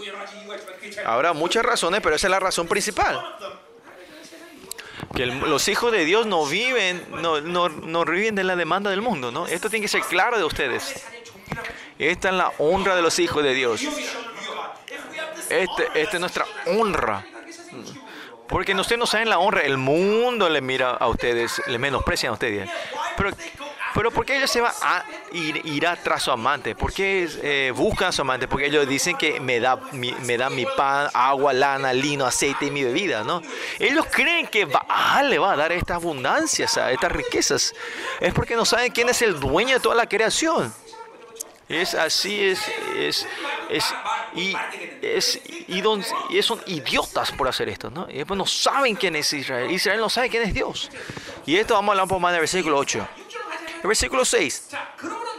Por tanto, he aquí yo rodearé de espinos su camino. En- antes, en, vers- en el versículo en lo- eh, 2 y 3, vimos como Dios, cuál es el juicio que Dios va a traer a ese, ¿no? que le va a desnudar, le va a traer eh, sed. Pero en el versículo 6, cuando estos israelitas están cayendo en la corrupción, ¿cuál es lo que, cuál es, eh, que va a hacer Dios? ¿Qué es lo que Dios quiere hacer? Dice que va a cubrir ese camino con, cami- con espinos, ¿no? que Dios va a parar para que ellos no puedan ir a buscar a Baal. Ahora Dios es el que no tiene orgullo, vemos aquí que no tiene perdón. A esta mujer tan corrupta, ¿quién es tanto que quiere cerrar los caminos para que no pueda, no siga, que no se escape? Este es un amor que no, no, no podemos entender. Así como Gomer cayó en la corrupción, eh, siempre cuando él piensa, como su esposa, como el amor de Dios se mueve con la justicia de Dios, ella lo, recon, lo, considera a comer como su novia santa. Siempre cuando yo lo tomo como lo considero como mi hijo, Dios ve con sus ojos de justicia de hijos. Por eso, si usted recibe el amor de Dios, si pues recibe la justicia de Dios, sea, cuan, sea cuando sea, van a poder arrepentirse. No importa en qué, en qué tiempos. Ustedes escucharon mucho de estos testimonios, ¿no? Bueno, esa gente de que está bien, eh, eh, ¿cómo, era? Eh, ¿cómo, se dice? Eh, ese grupo patotero, es, eh, ese grupo de eh, mafiosos llamado Macá, ¿no? Ah, esa, esa, gente, vemos el testigo de ellos, ¿no? Que ellos eran eso era como era ese grupo que eh, comían a sus víctimas, mataban y, cuando se encontraban con Dios ah, y, puso arrepentimiento, son, son hijos de Dios y amaban a sus hermanos. Y la razón que usted no puede tener un arrepentimiento verdadero es porque usted no tiene esa expectativa del amor de Dios. Y la gente que saben, esa tiene ese expectante del amor de Dios, cuando usted peca no es porque tienen temor de Dios, sino que Dios me ama tanto por esa santidad. Él pagó todo el precio por mí. ¿Cómo puede ser que yo caiga en este mundo y no poder y no, no, Dios no va a poder resolver este pecado en tu vida? Y por eso viene un eh, arrepentimiento profundo del amor. El amor de Dios está con su justicia. Por eso tenemos el valor, eh, tenemos este, eh, este, coraje puede salir delante de Dios, valentía salir delante de Dios. Versículo 6 continúa diciendo, y la acercaré con seto y no hallará sus caminos. ¿Qué quiere decir? No? Esta Israel va a poner una, que va a haber una muralla, no es solo con, con, con espinos, sino que ponen otra muralla, o sea, doble muralla sería, ¿no? Para que no puedan escaparse, no puedan salir. Como dijimos hace rato, ¿cuál es el... Eh, ¿Qué es el amor de Dios? Es guardar la honra de Israel. Guardar la honra de Israel es el amor. ¿Cuál es el, el acto mayor del amor de Dios? es que nosotros no podamos pecar así fácilmente, ¿no? En Romanos 2 hay un dice Dios lo deja con los corazones endurecidos. ¿Cuál es el juicio severo de Dios? Es dejarlo hacer lo que vos quieras. Este es lo más temeroso del amor de la palabra de Dios, ¿no? Dios tiene que estar, siempre estar activo en tu vida. Pero si Él le deja a ustedes pecar, están recibiendo la palabra en fe ustedes. La, con esta palabra tienen que sacar este, este estado mundano y esta sincretización que están dentro de ustedes. Hay mucho ataque de incredulidad sobre nosotros ahora mismo, ¿no? Eh, reciban la palabra con fe, chicos. Como dijimos hace rato, cuando viene a la iglesia, dicen Señor, Señor, Jehová, Jehová. Cuando dice al mundo, dice yo, yo, yo. Sin querer, ustedes están mezclándose en el sincretismo. Hoy solo tenemos que amar solo a Dios, poder amar solo a Dios, solo tener a Dios. Que Dios es todo para nosotros. Sacar todo lo que hemos agregado. Como dice en Éxodo 33. ¿Qué dice Moisés? Dios le dice, bueno, yo no me voy a ir a Canaán, to, eh, tomen a Canaán, yo no me iré contigo. ¿Y qué dice Moisés? ¿Cuándo le dice eso? Eh, y Moisés, bueno, Dios, estás ocupado, bueno, deje, dan, la tierra, quédate aquí. No, él no dice, no, si tú no te vas, yo no me voy, dice Moisés. No es cuestión del dinero, no es cuestión del mundo. Aunque me dé toda la creación a mí, sin Dios es nada. Si tenemos a Dios, tenemos todo. Y si no tenemos, aunque tengamos todo, no tenemos nada, es nada. Esto es Israel. Esto es la iglesia de Dios. Y los hijos de Dios solo viven así. Estas esta confesiones tienen que venir de los profundos de tu corazón, que yo solo necesito a Dios. Dios es todo para mí. No importa si no tengas nada, quiero solo a Dios. Estas confesiones verdaderas tienen que estar saliendo entre ustedes. Tenemos que poder eh, ser, eh, dar placer a Dios y dar una oración placentera a Dios. David la gente de Dios, miren la oración de ellos. Dios es ah, aceptable, ellos han pasado. Excelente. Porque ustedes saben, eh, Dios es un Dios persona. Es cuestión de, de pagar la deuda, no es con la gente, sino en relación con Dios, ¿no? 30 años de adelante Dios, Dios me dijo esto en mi vida cristiana. Una vez Dios me dijo, pasaste. Aprobado, me dijo. Porque si yo te da la aprobación, terminó todo. Dios me quería de un 10 años de sufrimiento, pero cuando dices aprobado, termina todo ahí. Como David era eh, cuando era maldecido por ese, por ese. Y cuando David recibe eso que fue de Dios, dice, ah, Dios le aprueba a David. Así ustedes tienen que poner una relación, esta clase de relación con Dios. Sigamos.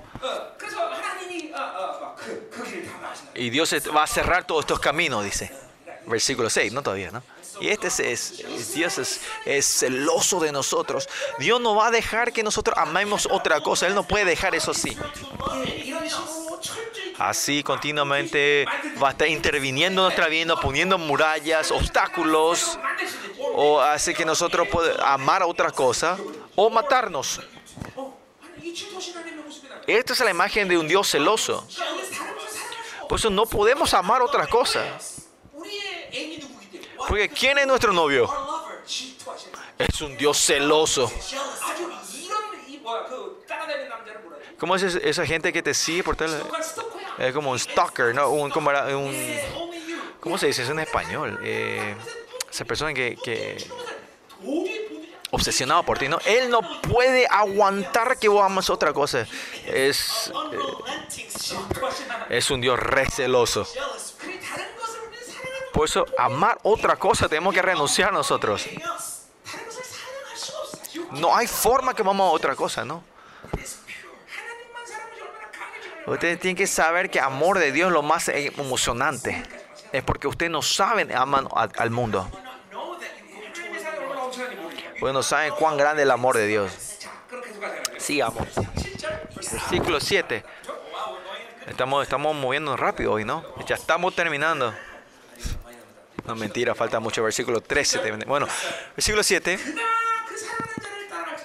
Seguirá a sus amantes. ¿Quiénes son estos amantes? Este es Baal, ¿no? Este seguirá a sus idólatras, ¿no? A sus ídolos. Esta prostituta que no tiene orgullo, no tiene dignidad. Pero no los alcanzará, dice el versículo 7.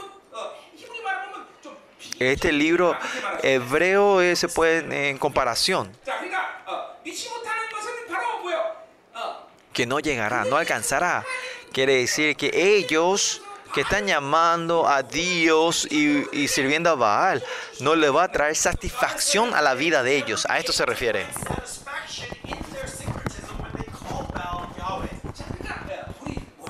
Como nosotros sabemos, el mundo no le puede traer satisfacción a los hombres. Vos pensaste que con un millón vas a ser feliz y buscas 10 millones. Y cuando tienes 10 millones quieres 100 millones. Pues 100 millones quieres mil millones. Los hombres, cuando Dios crea al hombre, aparte de Dios no hay forma de que sean satisfaciados. No hay satisfacción.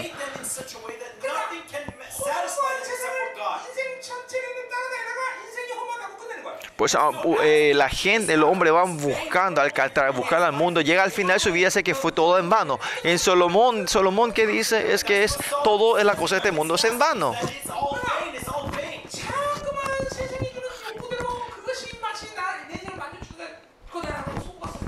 no, sean, no vive una vida engañada diciendo que las cosas, la demanda de este mundo le va a traer satisfacción. No, esta es la orden de Dios. Fue creado este mundo. Y esta es la, este, eh, esta es la expresión, ¿no? que ellos siguen a su amante, siguen a Baal, piensa que va a traer satisfacción, pero no lo alcanzará, no va a poder buscar, no va a encontrar esa satisfacción.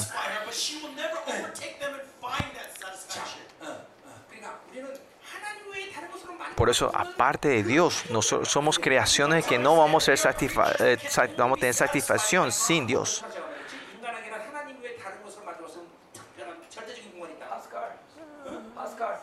Hay un filósofo, un filósofo Pascal, creo que dijo que, que hay un, un, un, ¿cómo era? Eh, un, un hoyo, un vacío, en el, eh, un hoyo, un, un- ¿cómo era? Si Bernie dice correcto, es correcto, ¿no? Pascal dice que, que hay, como era? Un agujero, un, un vacío en el corazón del hombre que no puede satisfacerse aparte de Dios, ¿no? Que Dios solo puede satisfacer ese. Este fue un filósofo que dijo, pero dijo correctamente, esto dijo un, habló la verdad, que solo Dios puede satisfacernos. Versículo 7. Y dice, continúa, Lo buscará y no los hallará. Ese buscará, ¿a quién se usa este verbo? Eso es un verbo que solo se usa a Dios. Los Israel buscan a Dios. Esa es una imagen eh, que Israel busca a Dios. Pero ¿a quién ellos están buscando? Están buscando a Baal. Dinero, el mundo, fama, su nombre. Si ustedes buscan el mundo, se van a ensuciar ustedes. Eh, esta es la orden de la cosa del mundo la gente que viene de Dios, eh, es, ese, es como esa imagen que ellos tienen es, limpio, es puro, ¿no? Ustedes ven eso, ustedes pueden sentir eso, ¿no? Es algo puro, ¿no? ¿No es así, no? Hay una... Si hay algo está mezclado, huele, huele mal, ¿no? A ver, miren la gente que está al, al lado tuyo.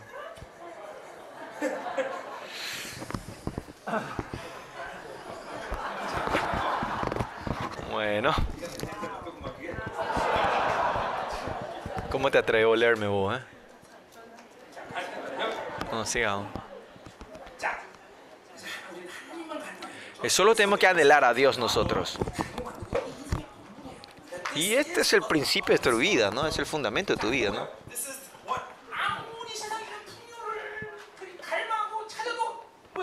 no importa cuánto pongan la riqueza de este mundo, no van a hallar o encontrarlo. Que mm, tu vida no vas a encontrar gloria buscando eso. Tu vida viene la gloria en el principio de la vida. Es algo que solo Dios te puede dar. ¿Y qué más dice?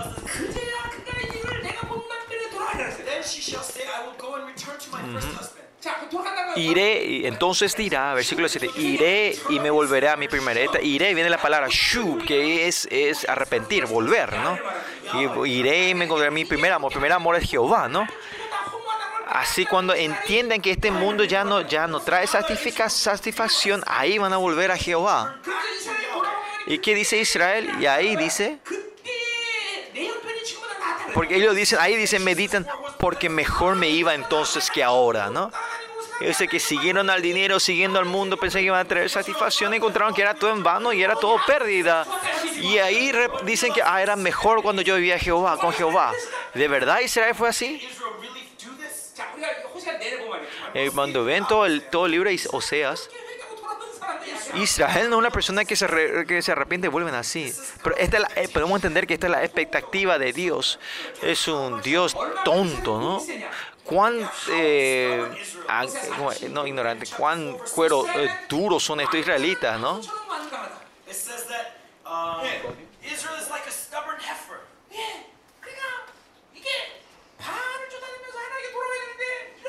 Dice, eh, dice que los israelíes son como un terco, versículo capítulo 4, no sé dónde, pero ahí dice que son como eh, muy tercos, ¿no? Como un animal es terco, ¿no? Capítulo 8, 9 que dice, 8.9 eh. dice, asnos montes para sí solos. Son asnos montes que están perdidos, son tan tercos que, que vuelvan a, a, Siria, ¿no? Dios le dice, no, no, no confíen a Siria o Efraín, pero son como estos animales en el monte que son tontos y no saben qué hacer. Y hoy vimos del versículo 2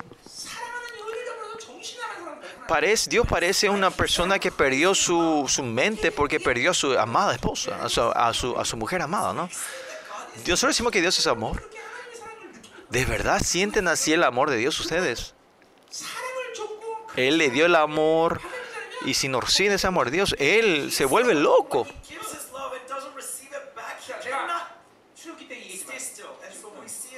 En Éxodo vemos el que decimos cuando Dios es un Dios celoso es, tremendo. Porque nosotros sigamos otra cosa, si amamos otra cosa, Dios no puede dejar eso así. No aguanta.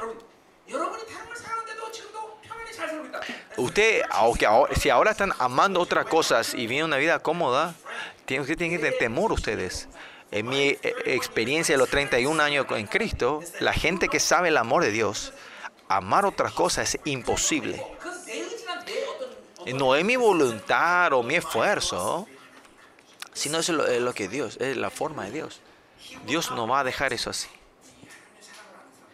Lo que saben el amor de Dios, ¿cuál- ¿saben qué es lo es temeroso? Que aunque ustedes pe- pecan y aman otra cosa, que Dios se queda quieto. Eso es lo que tiene temor. ¿Por qué Él está quieto? ¿Qué pasa?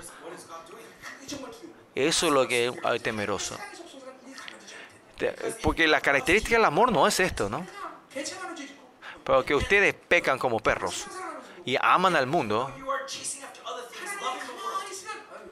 Y, si, y hay muchos que dicen, ah, Dios no está haciendo nada, parece que está bien. Y yo, no, tienen que, eh, que, saber que, que hay eh, algo, está, está, algo, está, algo está mal, ¿no? Porque Dios es un Dios celoso.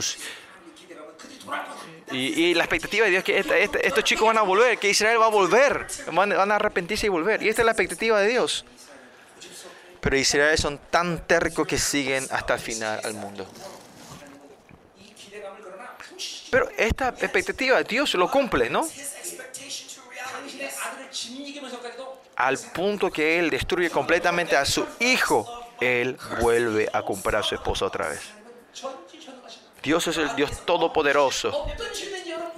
Sea como sea, Él va a hacer que ustedes vuelvan delante de Él. El problema que es, van a volver en, eh, eh, eh, van a volver completos o van a volver destruidos, ¿no? Eso depende de ustedes, ¿no? Pero esta es la tercera opción, que Dios no, no le ponga atención a ustedes. Eso es lo más peligroso. Hebreos, Hebreos 12 que dice, a esos hemos hijos ilegales. Que Dios no, no, no, no le importa sobre tu pecado. Que aunque ustedes pequen y uno el mundo, que no, no le interesa, no le pone importación. Son hijos ilegales. Y, y, y hijos ilegales, ¿no? 3, 8 al 13. Vamos a terminar rápido, ¿no? Todavía no ni las 5. Vamos a orar, terminar rápido y terminar a orar. Entonces, revelación, cambiar nuestra vida y este signo salga dentro de nosotros, ¿no? Y lleguemos a un estado que solo podemos solo amar a Dios, diciendo, solo eres todo para mí, no te necesito de otra cosa.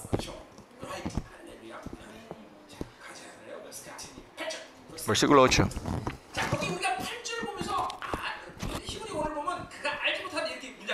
El versículo 8 dice, y ella no reconoció. Eh, eh, ella no reconoció no reconoció es una palabra que repite mucho en los libros de los profetas. En Oseas también repite esto muchas veces. Pero ven el versículo 13. Y la castigaré. Y se olvidaba de mí, dice al final del versículo 13. Se olvidaba de mí y no me reconoció. Vienen de la misma raíz en la palabra griega.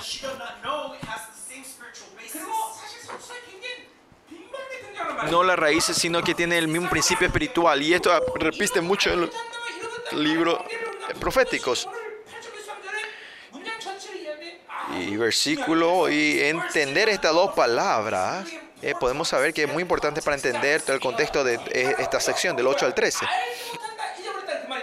Cuando dice no reconoció o se olvidó, Vamos a hablar primero sobre el versículo 13. Se olvidaba, y esto es, lo, eh, es correcto hablar sobre esto primero. Olvidarse es, se olvidó de Jehová. Si ven los libros proféticos, ves cuál es la razón que ellos se olvidaron de Dios. Los profetas cuando hablan con ellos se olvidaron. ¿Cuál es el primer tema que ellos traen? Primeramente ellos hablan que se han olvidado del Éxodos del evento del Éxodo.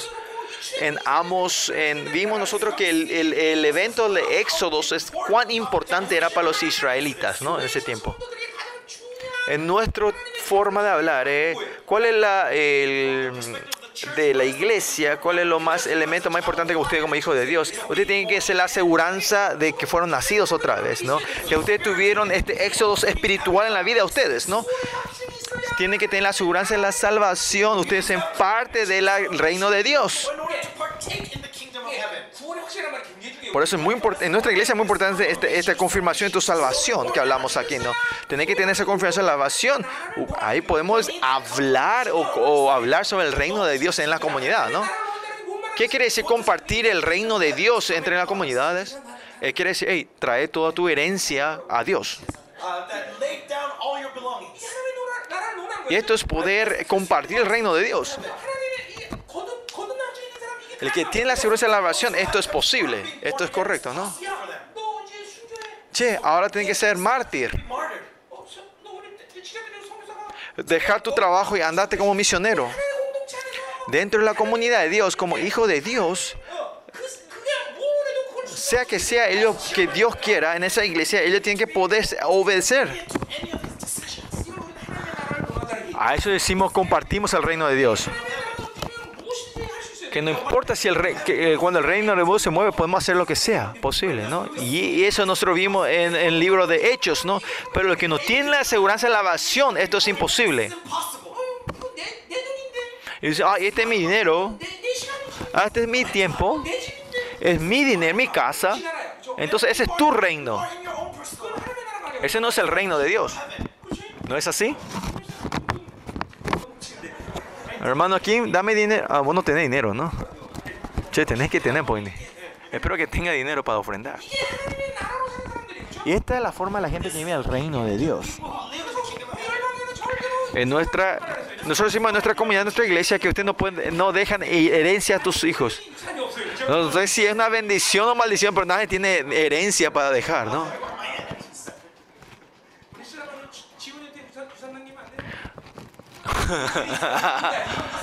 Anciano Chu, uno tiene que dejar herencia a tu hija, ¿no? Parece que vos tenés herencia, ¿no? Es todo deuda, ¿no? Herencia deudas. Esto es algo muy importante. Esta es la iglesia, ¿no? La, iglesia, eh, la gente que busca algo personal no puede ser parte de la iglesia, ¿no? Por eso esto comienza con la gente que han confirmado la salvación. No es nada mío, ni esta vida tampoco no es mía, ¿no? Y esa persona no puede ver el reino de Dios. De la misma corriente para los hijos de Israel, para que sean israelitas, ellos tenían que haber experimentado el, el evento del Éxodo. Por eso los profetas continuamente, ¿quiénes son ustedes? Ustedes eran esclavos, pero fueron del éxodo, fueron, fueron salvados de Egip Egipto, ¿no? Hasta ahora los israelitas todavía hablan esto a sus hijos, le enseñan a sus hijos. Porque ese es el comienzo de Israel. ¿Qué es que, que si se olvidan del éxodo, qué significa? Que Israel ha perdido su identidad. No saben quién yo soy. ¿Por qué ellos están sirviendo a Baal? Porque no saben quiénes son ellos.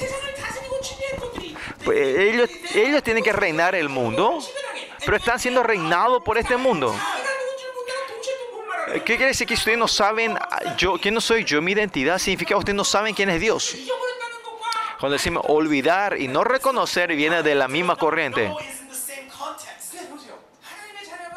Para los hijos de Dios, saber quién, yo, quién soy yo es muy, muy importante, mi identidad, saber mi identidad es porque piensa que son mendigos, se van a mendigar en el mundo.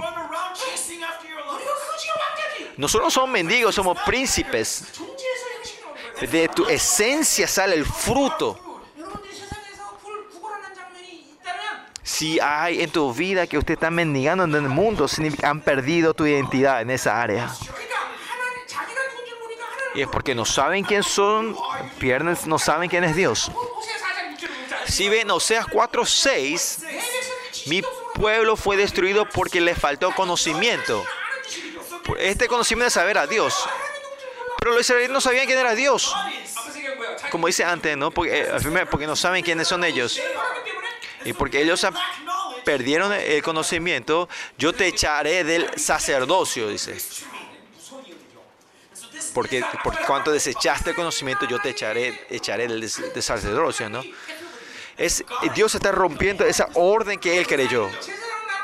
Israel tiene la, autoridad como nación de sacerdotes bendecir al mundo, tiene la autoridad de reinar al, mundo, a las naciones. Hay que romper esas ideas de, filosofía, ¿no?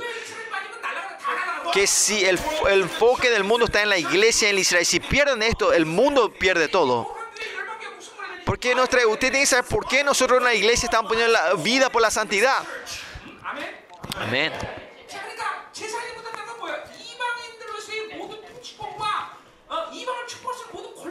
que están perdiendo su autoridad. Cuando ellos lo rechazan como sacerdotes. están perdiendo su autoridad para bendecir a las naciones. ¿Qué más dice el capítulo 4, no?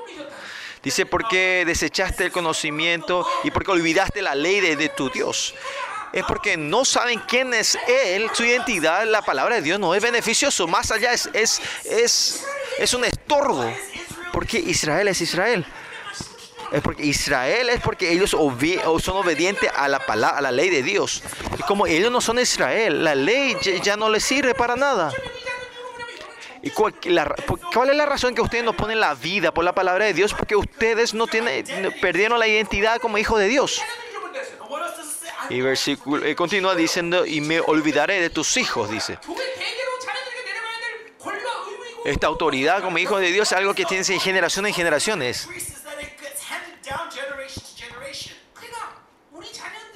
Por eso mis hijos, porque mis hijos son seres bendecidos, es, es porque son la iglesia. Porque ellos son la iglesia de Dios, son bendecidos el poder la autoridad va fluyendo a ellos.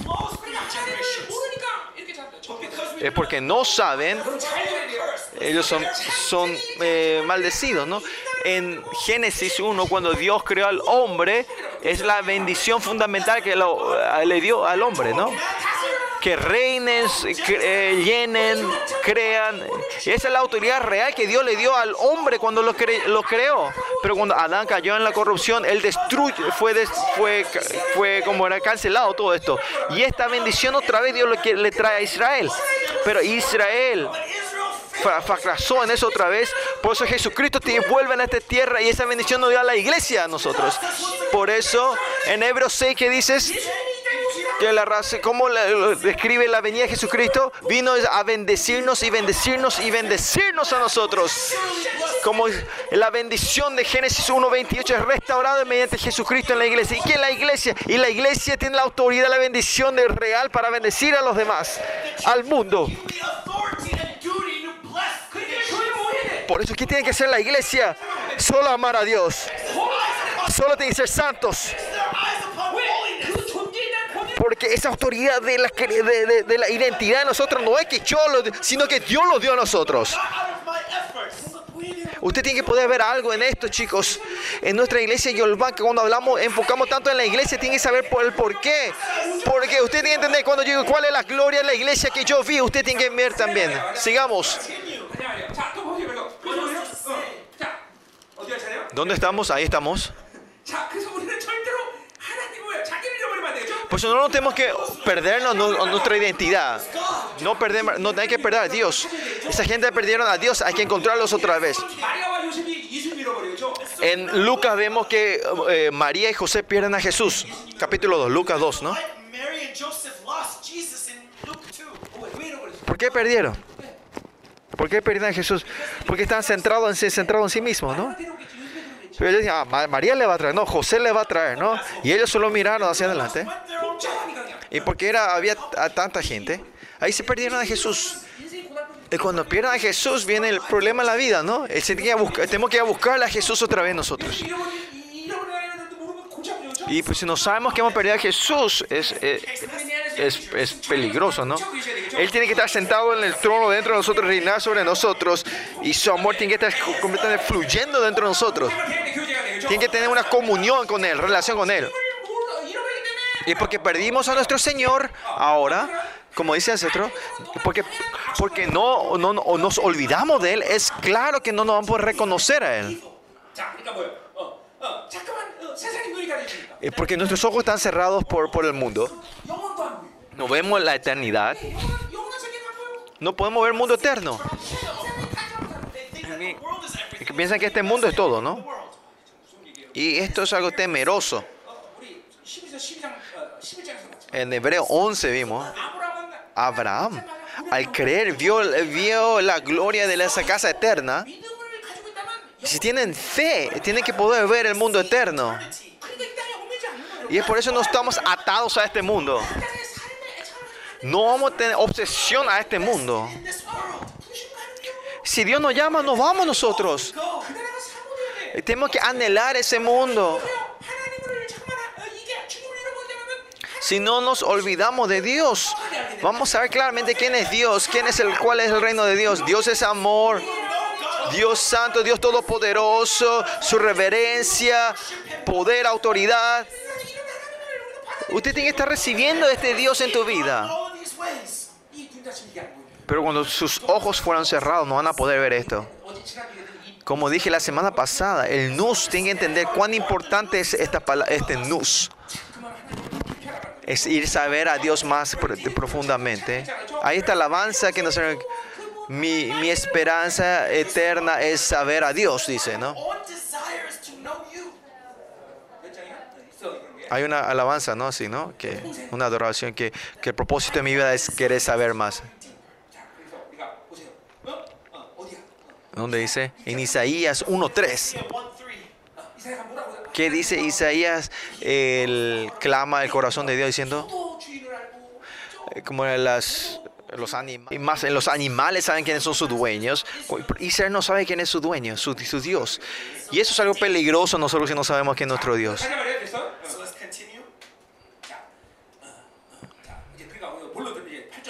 Y versículo 8 dice que ella no reconoció que yo le daba el trigo, el vino, el aceite y la multipliqué la plata y el oro que ofrecían a Baal. La abundancia que ellos reciben es de Dios, no Baal. Nosotros no se el dinero, oro y plata es todo de Dios. En el tiempo de Jeroboam el segundo fue como la abundancia mayor de Israel, ¿no? Tanto oro que tenían, dice que era la, que ese oro era como, como, como piedras en el camino, ¿no? En ese tiempo, el oro y plata era eh, barato, ¿no? Ahora está carísimo, ¿no?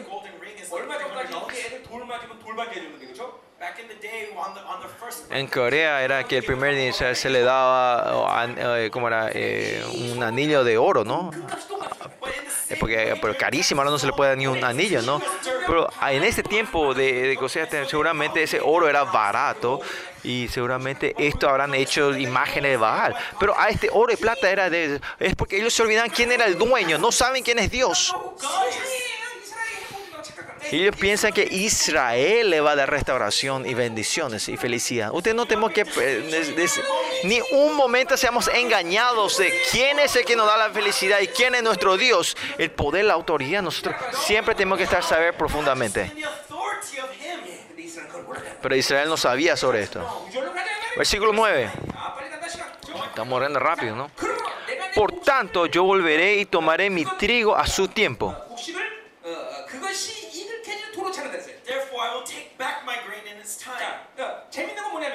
¿Cuál es divertido aquí? Hasta adelante Israel hiciera mi, mi aceite, mi vino, mío, mío, todo. Pero el versículo 9, él empieza así, no, mi vino, mi tiempo, mi trigo, mi lana, mi lino.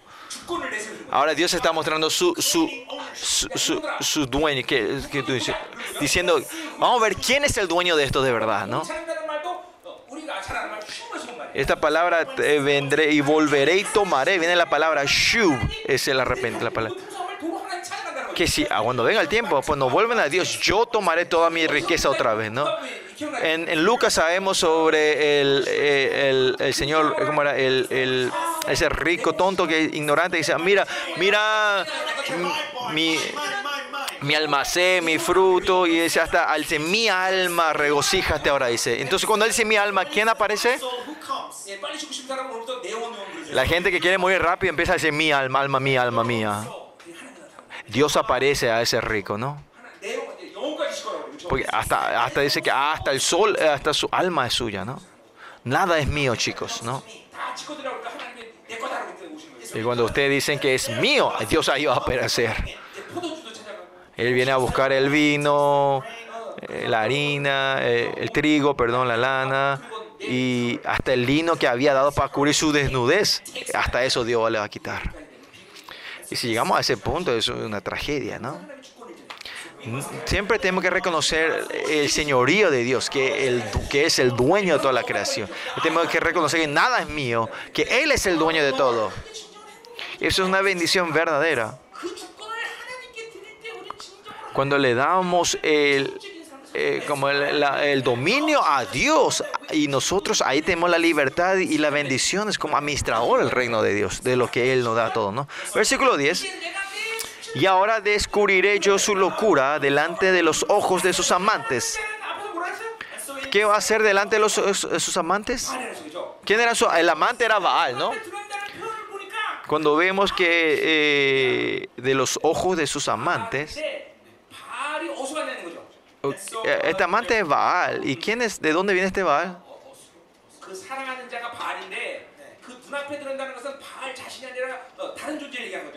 Cuando dice delante de su amante, en los ojos de sus amantes, no es de amante, es alguien más delante de Amán. ¿no?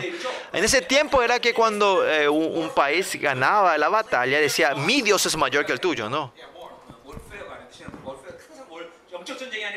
월페어가 아니라 지금 월페어 항상 월 영적 전쟁이 아니라 그냥 전쟁. Yeah, war. Warfare to warrior. 그 어, 영적 그좀 틀리잖아. Spiritual war, spiritual They war. Okay, war. In the midst of war, when they won, 자, uh, 그래서 God 어쨌든 won. 어쨌든 좋아. There got one. 그게 뭐냐 그러니까 뭐야 지금 말하니까 뭐야 이 발의 주인인 이방에게 그 포를 끌어다 그 얘기를 하는 거죠. And so ¿Qué está queriendo decir? Que esta gente va a ser llevar, llevar esclavos a, este dios Baal, si Asiria de Asiria, o eh, que serán llevados por, esos países como esclavos, ¿no? Y los profetas, otros profetas decían esto también lo mismo, ¿no? que van a ser llevados como esclavos, como ojos de sus amantes a los países que sirven a ese Dios, diciendo que nadie le va a eh, librar de las manos de ellos, ¿no? ¿Por qué? Porque Dios ha decidido hacer esto. Como dije en Isaías, Israel, la razón que es llevado como esclavo no es porque tienen eh, deuda al otro país o porque perdieron contra ellos.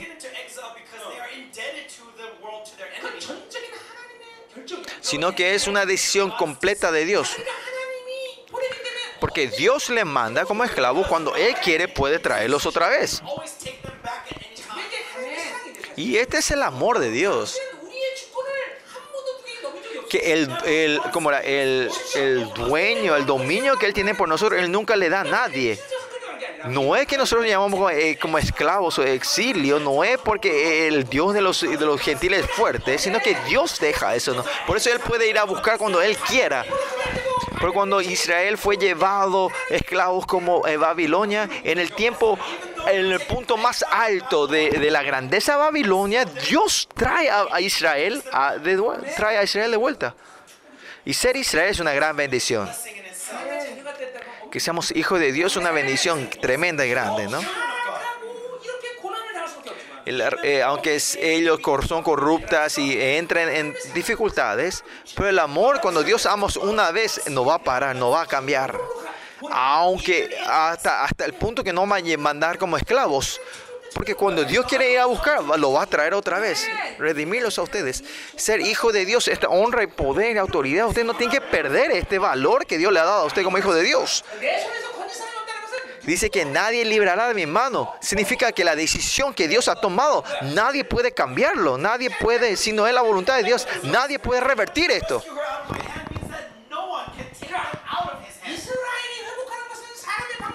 restauración de Israel no hay forma o la ayuda de las gentes, sino que es solo de la decisión de Jehová. Con solo ver esto, nosotros tenemos que poner nuestra vida por Dios. Que es el Dios de la creación, Él toma la decisión, nadie puede llegar. Pues es la decisión que él tome, no lo tomen, no lo, no lo tomen ligeramente. No lo tomen ligeramente la gloria, la dignidad y la honra que Dios le dio a ustedes. Versículo 11. Haré cesar todo su gozo, sus fiestas, sus nuevas lunas y sus días de reposo y todas sus festividades. Primeramente, vemos que vemos aquí haré cesar todo eh, su, eh, gozo, sus fiestas, o sea, de, ella, ¿no? De ella. Su gozo, su fiesta, sus nuevas lunas. ¿Qué quiere decir? Que hasta ese momento las fiestas o el sacrificio, el culto que le dieron a Dios era de su forma, como ellos querían. Con el sincretismo fueron, eh, guardaron todas estas festividades de, de acuerdo al estándar de Babilonia y de Baal. Todas las y más allá, ellos eh, guardaron, celebraron todas las fiestas de Baal de, eh, con, con, Dios, con lo de Dios. O sea, si hablamos de nuestra forma.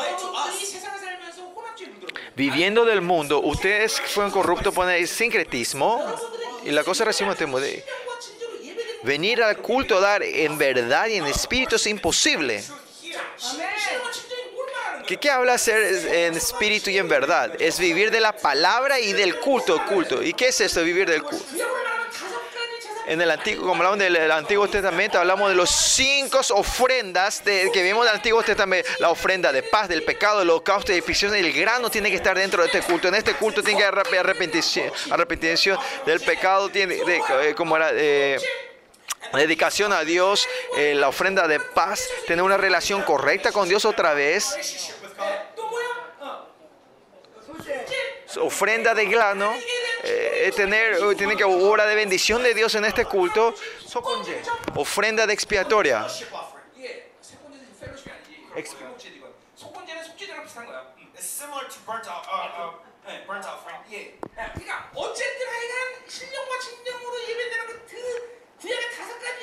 Anyway, lo que sea, estos cinco ofrendas que vemos en Levíticos está todo eh, eh, eh, como era, está en este culto. Ese es un culto verdadero que Dios satisface a Dios. Pero si yo estoy dando el culto como está el mundo,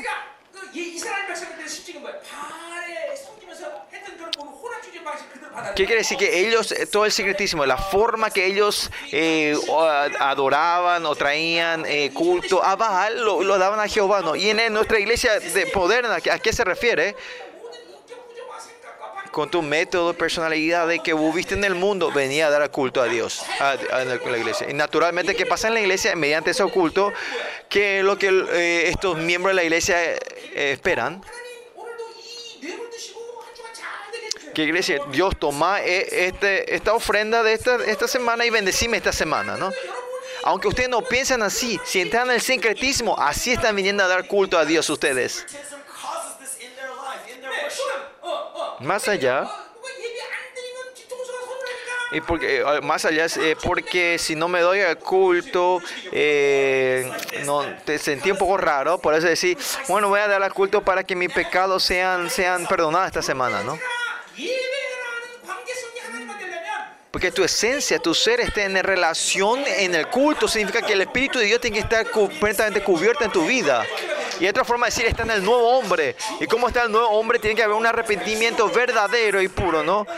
Que la verdad esté reinando en mi vida. Y ese es el ser del nuevo pacto. Y cuando estamos en esta relación, ahí podemos darle un culto verdadero a Dios. Aunque dejemos todo atrás, tenemos que tener reverencia a Jehová. Reverencia no viene de tus sentimientos, sino del estado que nos encontramos con Él. Cómo nos encontramos con Dios? Es que, el Espíritu de Dios está dentro de mí. Esto es posible. Isaías 11 dice que es el espíritu de temor o espíritu de reverencia. Dar un culto eh, sin estar lleno del Espíritu Santo es un culto no aceptable a Dios. Usted tiene que poder ver a ti mismo que cuánto el nuestro método de culto a Jehová de adoración es, es el sincretismo. Ahora mismo también, 31 años en mi vida, yo, aparte, yo me levantaba a 2, 3 de la mañana a orar y buscar a Dios. ¿Por qué es eso? Porque no hay nada más importante que encontrarnos con Dios encontrarme con Dios y recibir la cosa y vivir el método de Dios, no hay una cosa más importante. Porque ahí se resuelve todo. Pues, imagínense que usted se está encontrando con el presidente una vez a la semana, ¿no? Y más allá, si se está encontrando con el Dios creador una vez a la semana, ¿dónde va a ser el resultado de tu vida, no? No hay otra forma, no hay, no hay más que decir, ¿no? ¿Qué es Israel? Israel estaba dando el culto a Jehová en sincretismo. El enemigo sabe claramente cómo puede matar a Israel. Es corrompir el culto.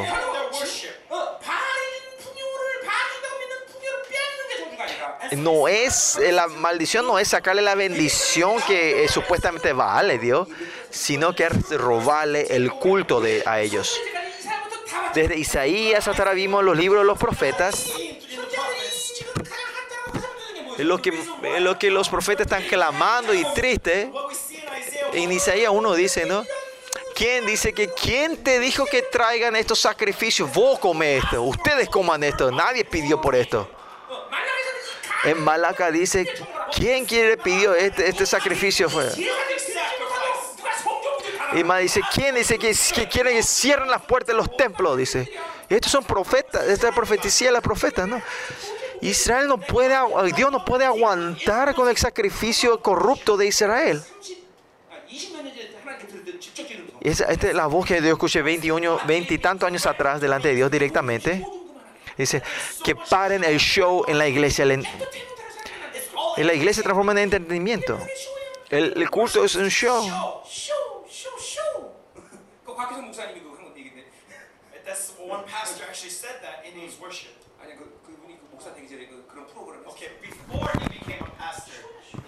Es, todo un show. La iglesia está haciendo un show estos días. ¿Por qué es un show? Porque ustedes saben, el culto también es como Malaquía, dice que Dios vino con su gloria en este templo. ¿Y eso qué quiere decir? Que el reino de Dios está aquí. Y por eso el culto es en, poder encontrarnos con Dios. Y, Él con su gloria vino en su iglesia. Y es, eh, la iglesia donde está la reverencia, el temor a Jehová, no hay pecado. Eh, pues Israel se encontraba con Dios mediante eso. Y los israelíes eran bendecidos en ese culto.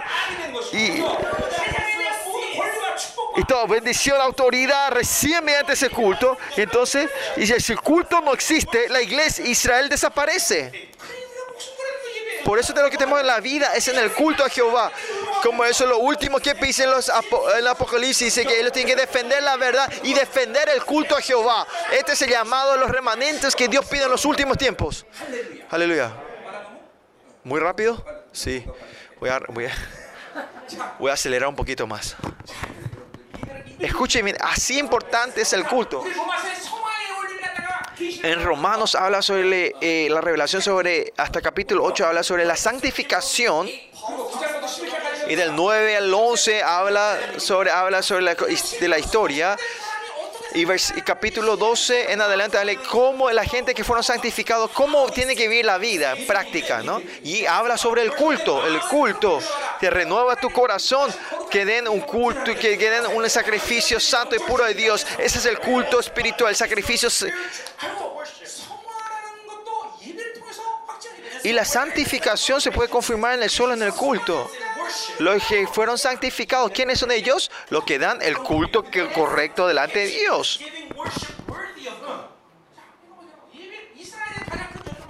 la maldición mayor para los israelitas es que su culto se ha cerrado. Y la maldición mayor en la iglesia es que el culto se reformó en show. En nuestra iglesia de 2003 al 2008, la, eh, ¿qué fue lo más dramático? Fue el culto en, el avivamiento de nuestra iglesia en el 2003 al 2008. Ahora mismo te puedo decir que el culto no está malo, pero ese culto que tuvimos en el tiempo de avivamiento no se puede comparar. Que toda la gente se terminaban llorando y arrepintiéndose delante de Dios. En Isaías 57, Dios profesa en Isaías 57 que en los últimos, la imagen de los últimos remantidos se va a hacer eh, corazón con, con que corazones partidos ¿no? delante de Dios, ¿no? Y yo creo que eh, primera, John, Dios, eh, primera Juan, Dios comenzó esto en nuestra iglesia. Como la iglesia de Filadelfia abrió un, camino secreto en nuestras iglesias, ¿no? Y ahora vemos que en este tiempo que, que los malignos serán más malignos, pero los justos de Dios serán más santos. En Zacarías 5 dice, una iglesia que completamente separada de Babilonia en los últimos días, Dios levantar esa iglesia. Y mediante ellos eh, van a poder pelear contra el anticristo, ¿no? Pero si somos influenciados en el mundo, no vamos a poder vivir así. Así no vamos a poder dar este, este culto glorioso a Dios con el sincretismo nosotros, ¿no? La revelación de Dios que viene de Dios es que nuestro, es la pasión de querer tener este culto verdadero a Dios. Y que Dios está destruyendo en sus festividades, es, es, ya, ya terminó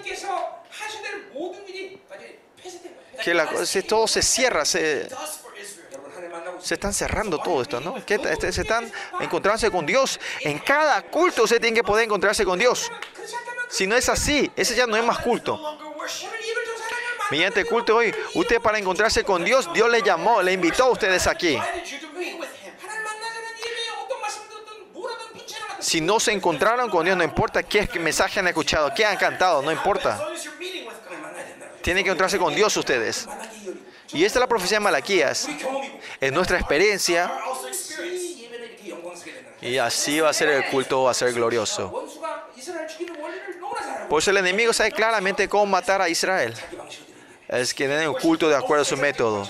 De, culto de su método, que siendo un culto influenciado por las cosas del mundo, que, una, que no saben la, la, justicia de Dios, que no saben la gloria de Dios y que no saben el gozo de Dios. Y dar ese culto significa que hemos terminado, se acabó no importa en qué estado estén, que el momento que termine este culto de hoy, que tenga usted puede declarar una victoria emocionante, esa es la victoria de la justicia de Dios, la emoción del amor de Dios. Y de que en la semana siguiente yo no perderé, declarando la victoria y tener la ira contra el enemigo, así tiene que terminar el culto de ustedes, amén, aleluya, aleluya. Tigres, enemigos, espérenme esta semana, lo voy a destruir a ustedes. Yo voy a hacer poder, autoridad y valentía y con fe. Y por eso tenemos que encontrarnos con Dios en este culto hoy. Versículo 12. Falta dos versículos. Que, que, no es mi culpa, es el traductor que por eso estamos está tomando mucho tiempo.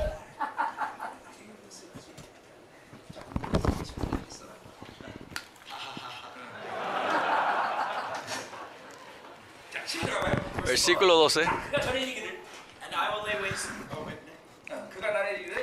Y haré talar sus fides y sus higueras y en sus días de reposo.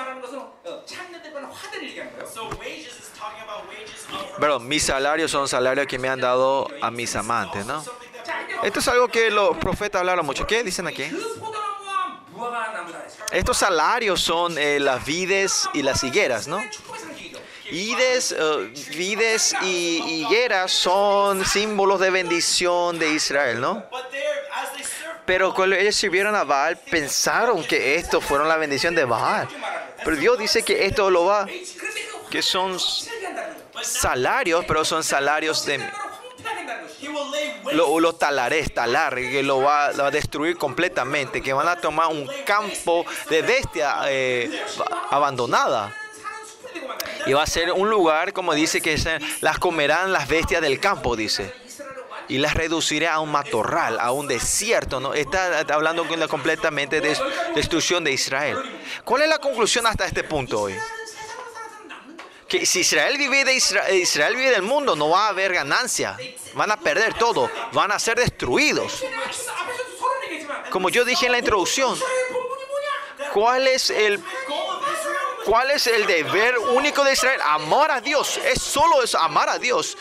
Si ahí, si aman a Dios, viene el dinero, viene la autoridad. Usted viene a mí mismo. Yo aquí yo, fue lo único que hice los pasados 30 años en mi vida. No, eh, no tengo ni, ni tengo un doctorado que todo el mundo tiene, que es tan común en estos días. No, ¿qué yo hice? Yo dije que iba a ser Misterio Zoe, ¿no? Dije que yo iba a servir a, pastores. Más allá, yo ni, ni siquiera dije que iba a ser un pastor. No hice nada de lo que yo quería hacer. Yo dije que dije que iba a ser misionero eh, y, y, viajar al mundo con el evangelio. No, que dije que quería viajar al mundo. Yo no pedí nada a Dios y fue cumplido. No es no es que yo hice de lo que yo hice, sino que hizo, Dios hizo. Hasta ahora también yo no pido dinero. Vamos a hacer construcción, así que dame dinero. De verdad, viendo, yo no pedí nada a Dios. Ah, me siento triste un poquito, ¿no? Lo único que hice fue amar a Dios. Solo eh, puse todo mi esfuerzo para buscar su, santidad. Y así al final vi, me, me hizo pastor. Y más bien me hizo un pastor que servía a los otros. y así me voy al mundo con el Evangelio. Nunca oré con esto, por esto. No es así, ni una. Créanme. Lo que pensé es cómo puedo amar más a Dios. Lo único visión es solo amar a Dios. ¿Cómo amarte más a ti, Señor? ¿Cómo puedo ser más santo? ¿Cómo puedo purificarme? Esta es mi única esperanza. ¿Es solo mi esperanza a mí? ¿Mía? No, este tiene la esperanza de todos ustedes.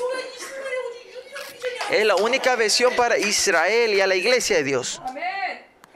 Aleluya.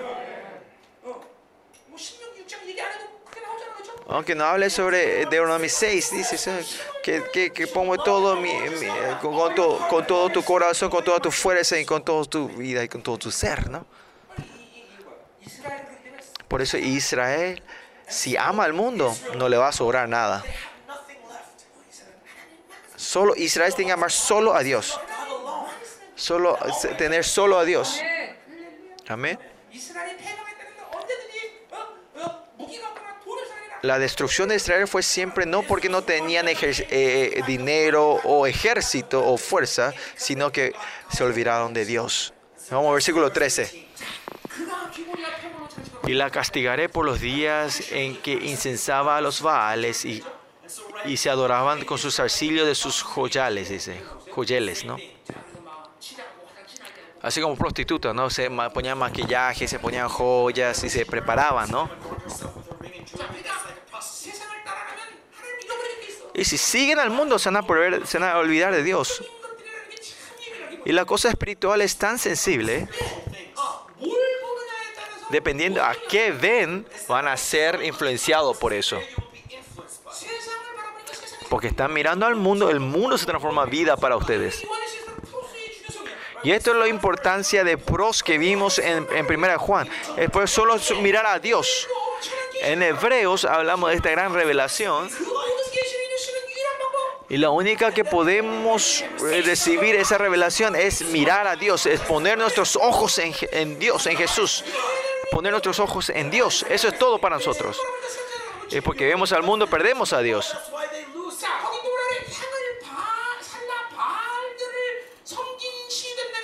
Dice, y la castigaré por las días que incensaba a los baales y, adornaba a sus arcillos. ¿Qué crees incenso que le daba Baal? primero era que ellos pecaban y cuando le traían esta ofrenda a Dios, este incenso subía a Dios.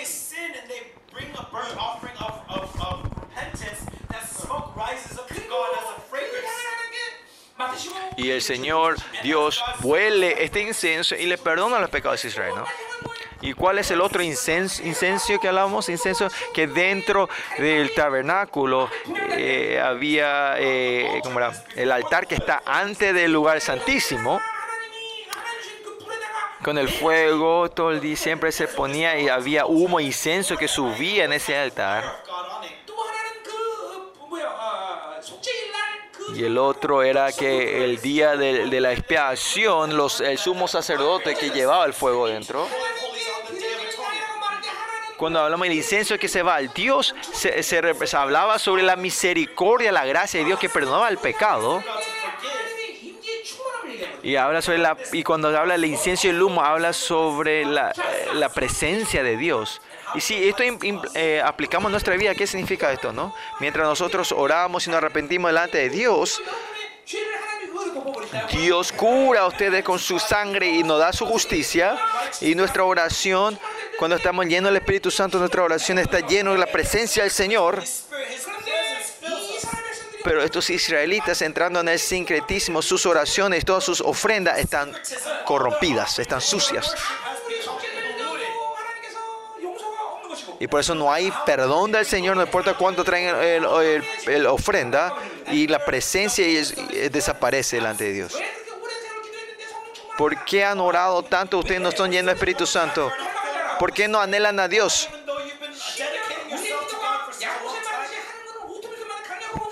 Eh, como dice, tenemos la autoridad como eh, en el libro de Santiago, dice que podemos abrir el cielo automáticamente, pero la presencia no está en tus oraciones, porque están, están corrompidos con la cosa del mundo, sus oraciones están sucias, están comprometidas, y por eso no hay autoridad, aunque ustedes oraron tanto en su vida. ¿Por qué están atados tanto ustedes por tanto tiempo? Pues bueno, reciben bendiciones ustedes. Olvídense, olvídense que esa puerta automática no siquiera ni es, ni es, no es manual esa puerta.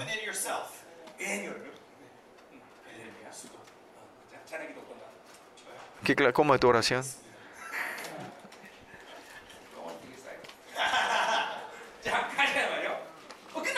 Oh, ya terminamos, ¿no? Por eso, eh, este, estas oraciones sucias, esta corrupta que es transformada en oración de Baal, Dios se trata yendo el juicio sobre Israel. Esta es la conclusión.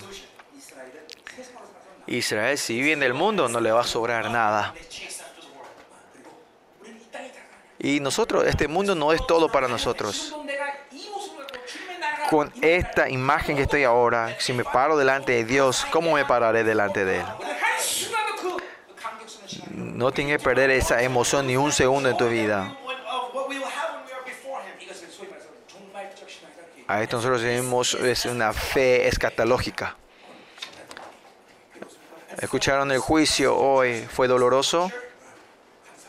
Pues damos gracias a Dios, ¿no? Vamos a orar. Hay que depender de la sangre de Cristo. Ah, podemos recibir con fe el poder, la sangre de Cristo.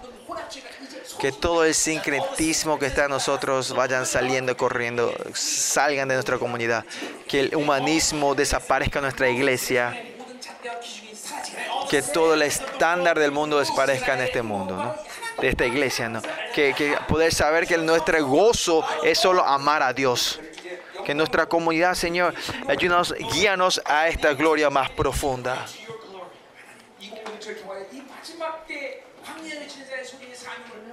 Que, Señor, tú has levantado esta comunidad para que seamos la voz en, el desierto en los últimos días.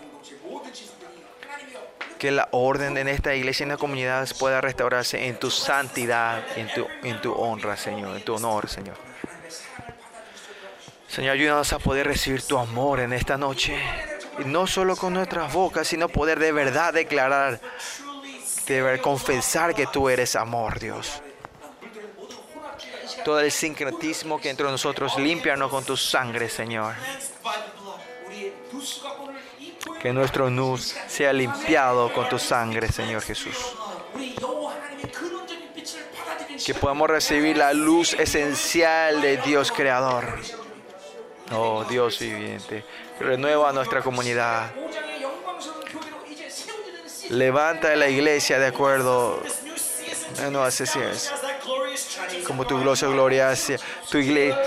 Que tu presencia sea poderosa en Nueva Reunión y levántanos como esa iglesia gloriosa que tú prometiste en Zacarías capítulo 5, Señor.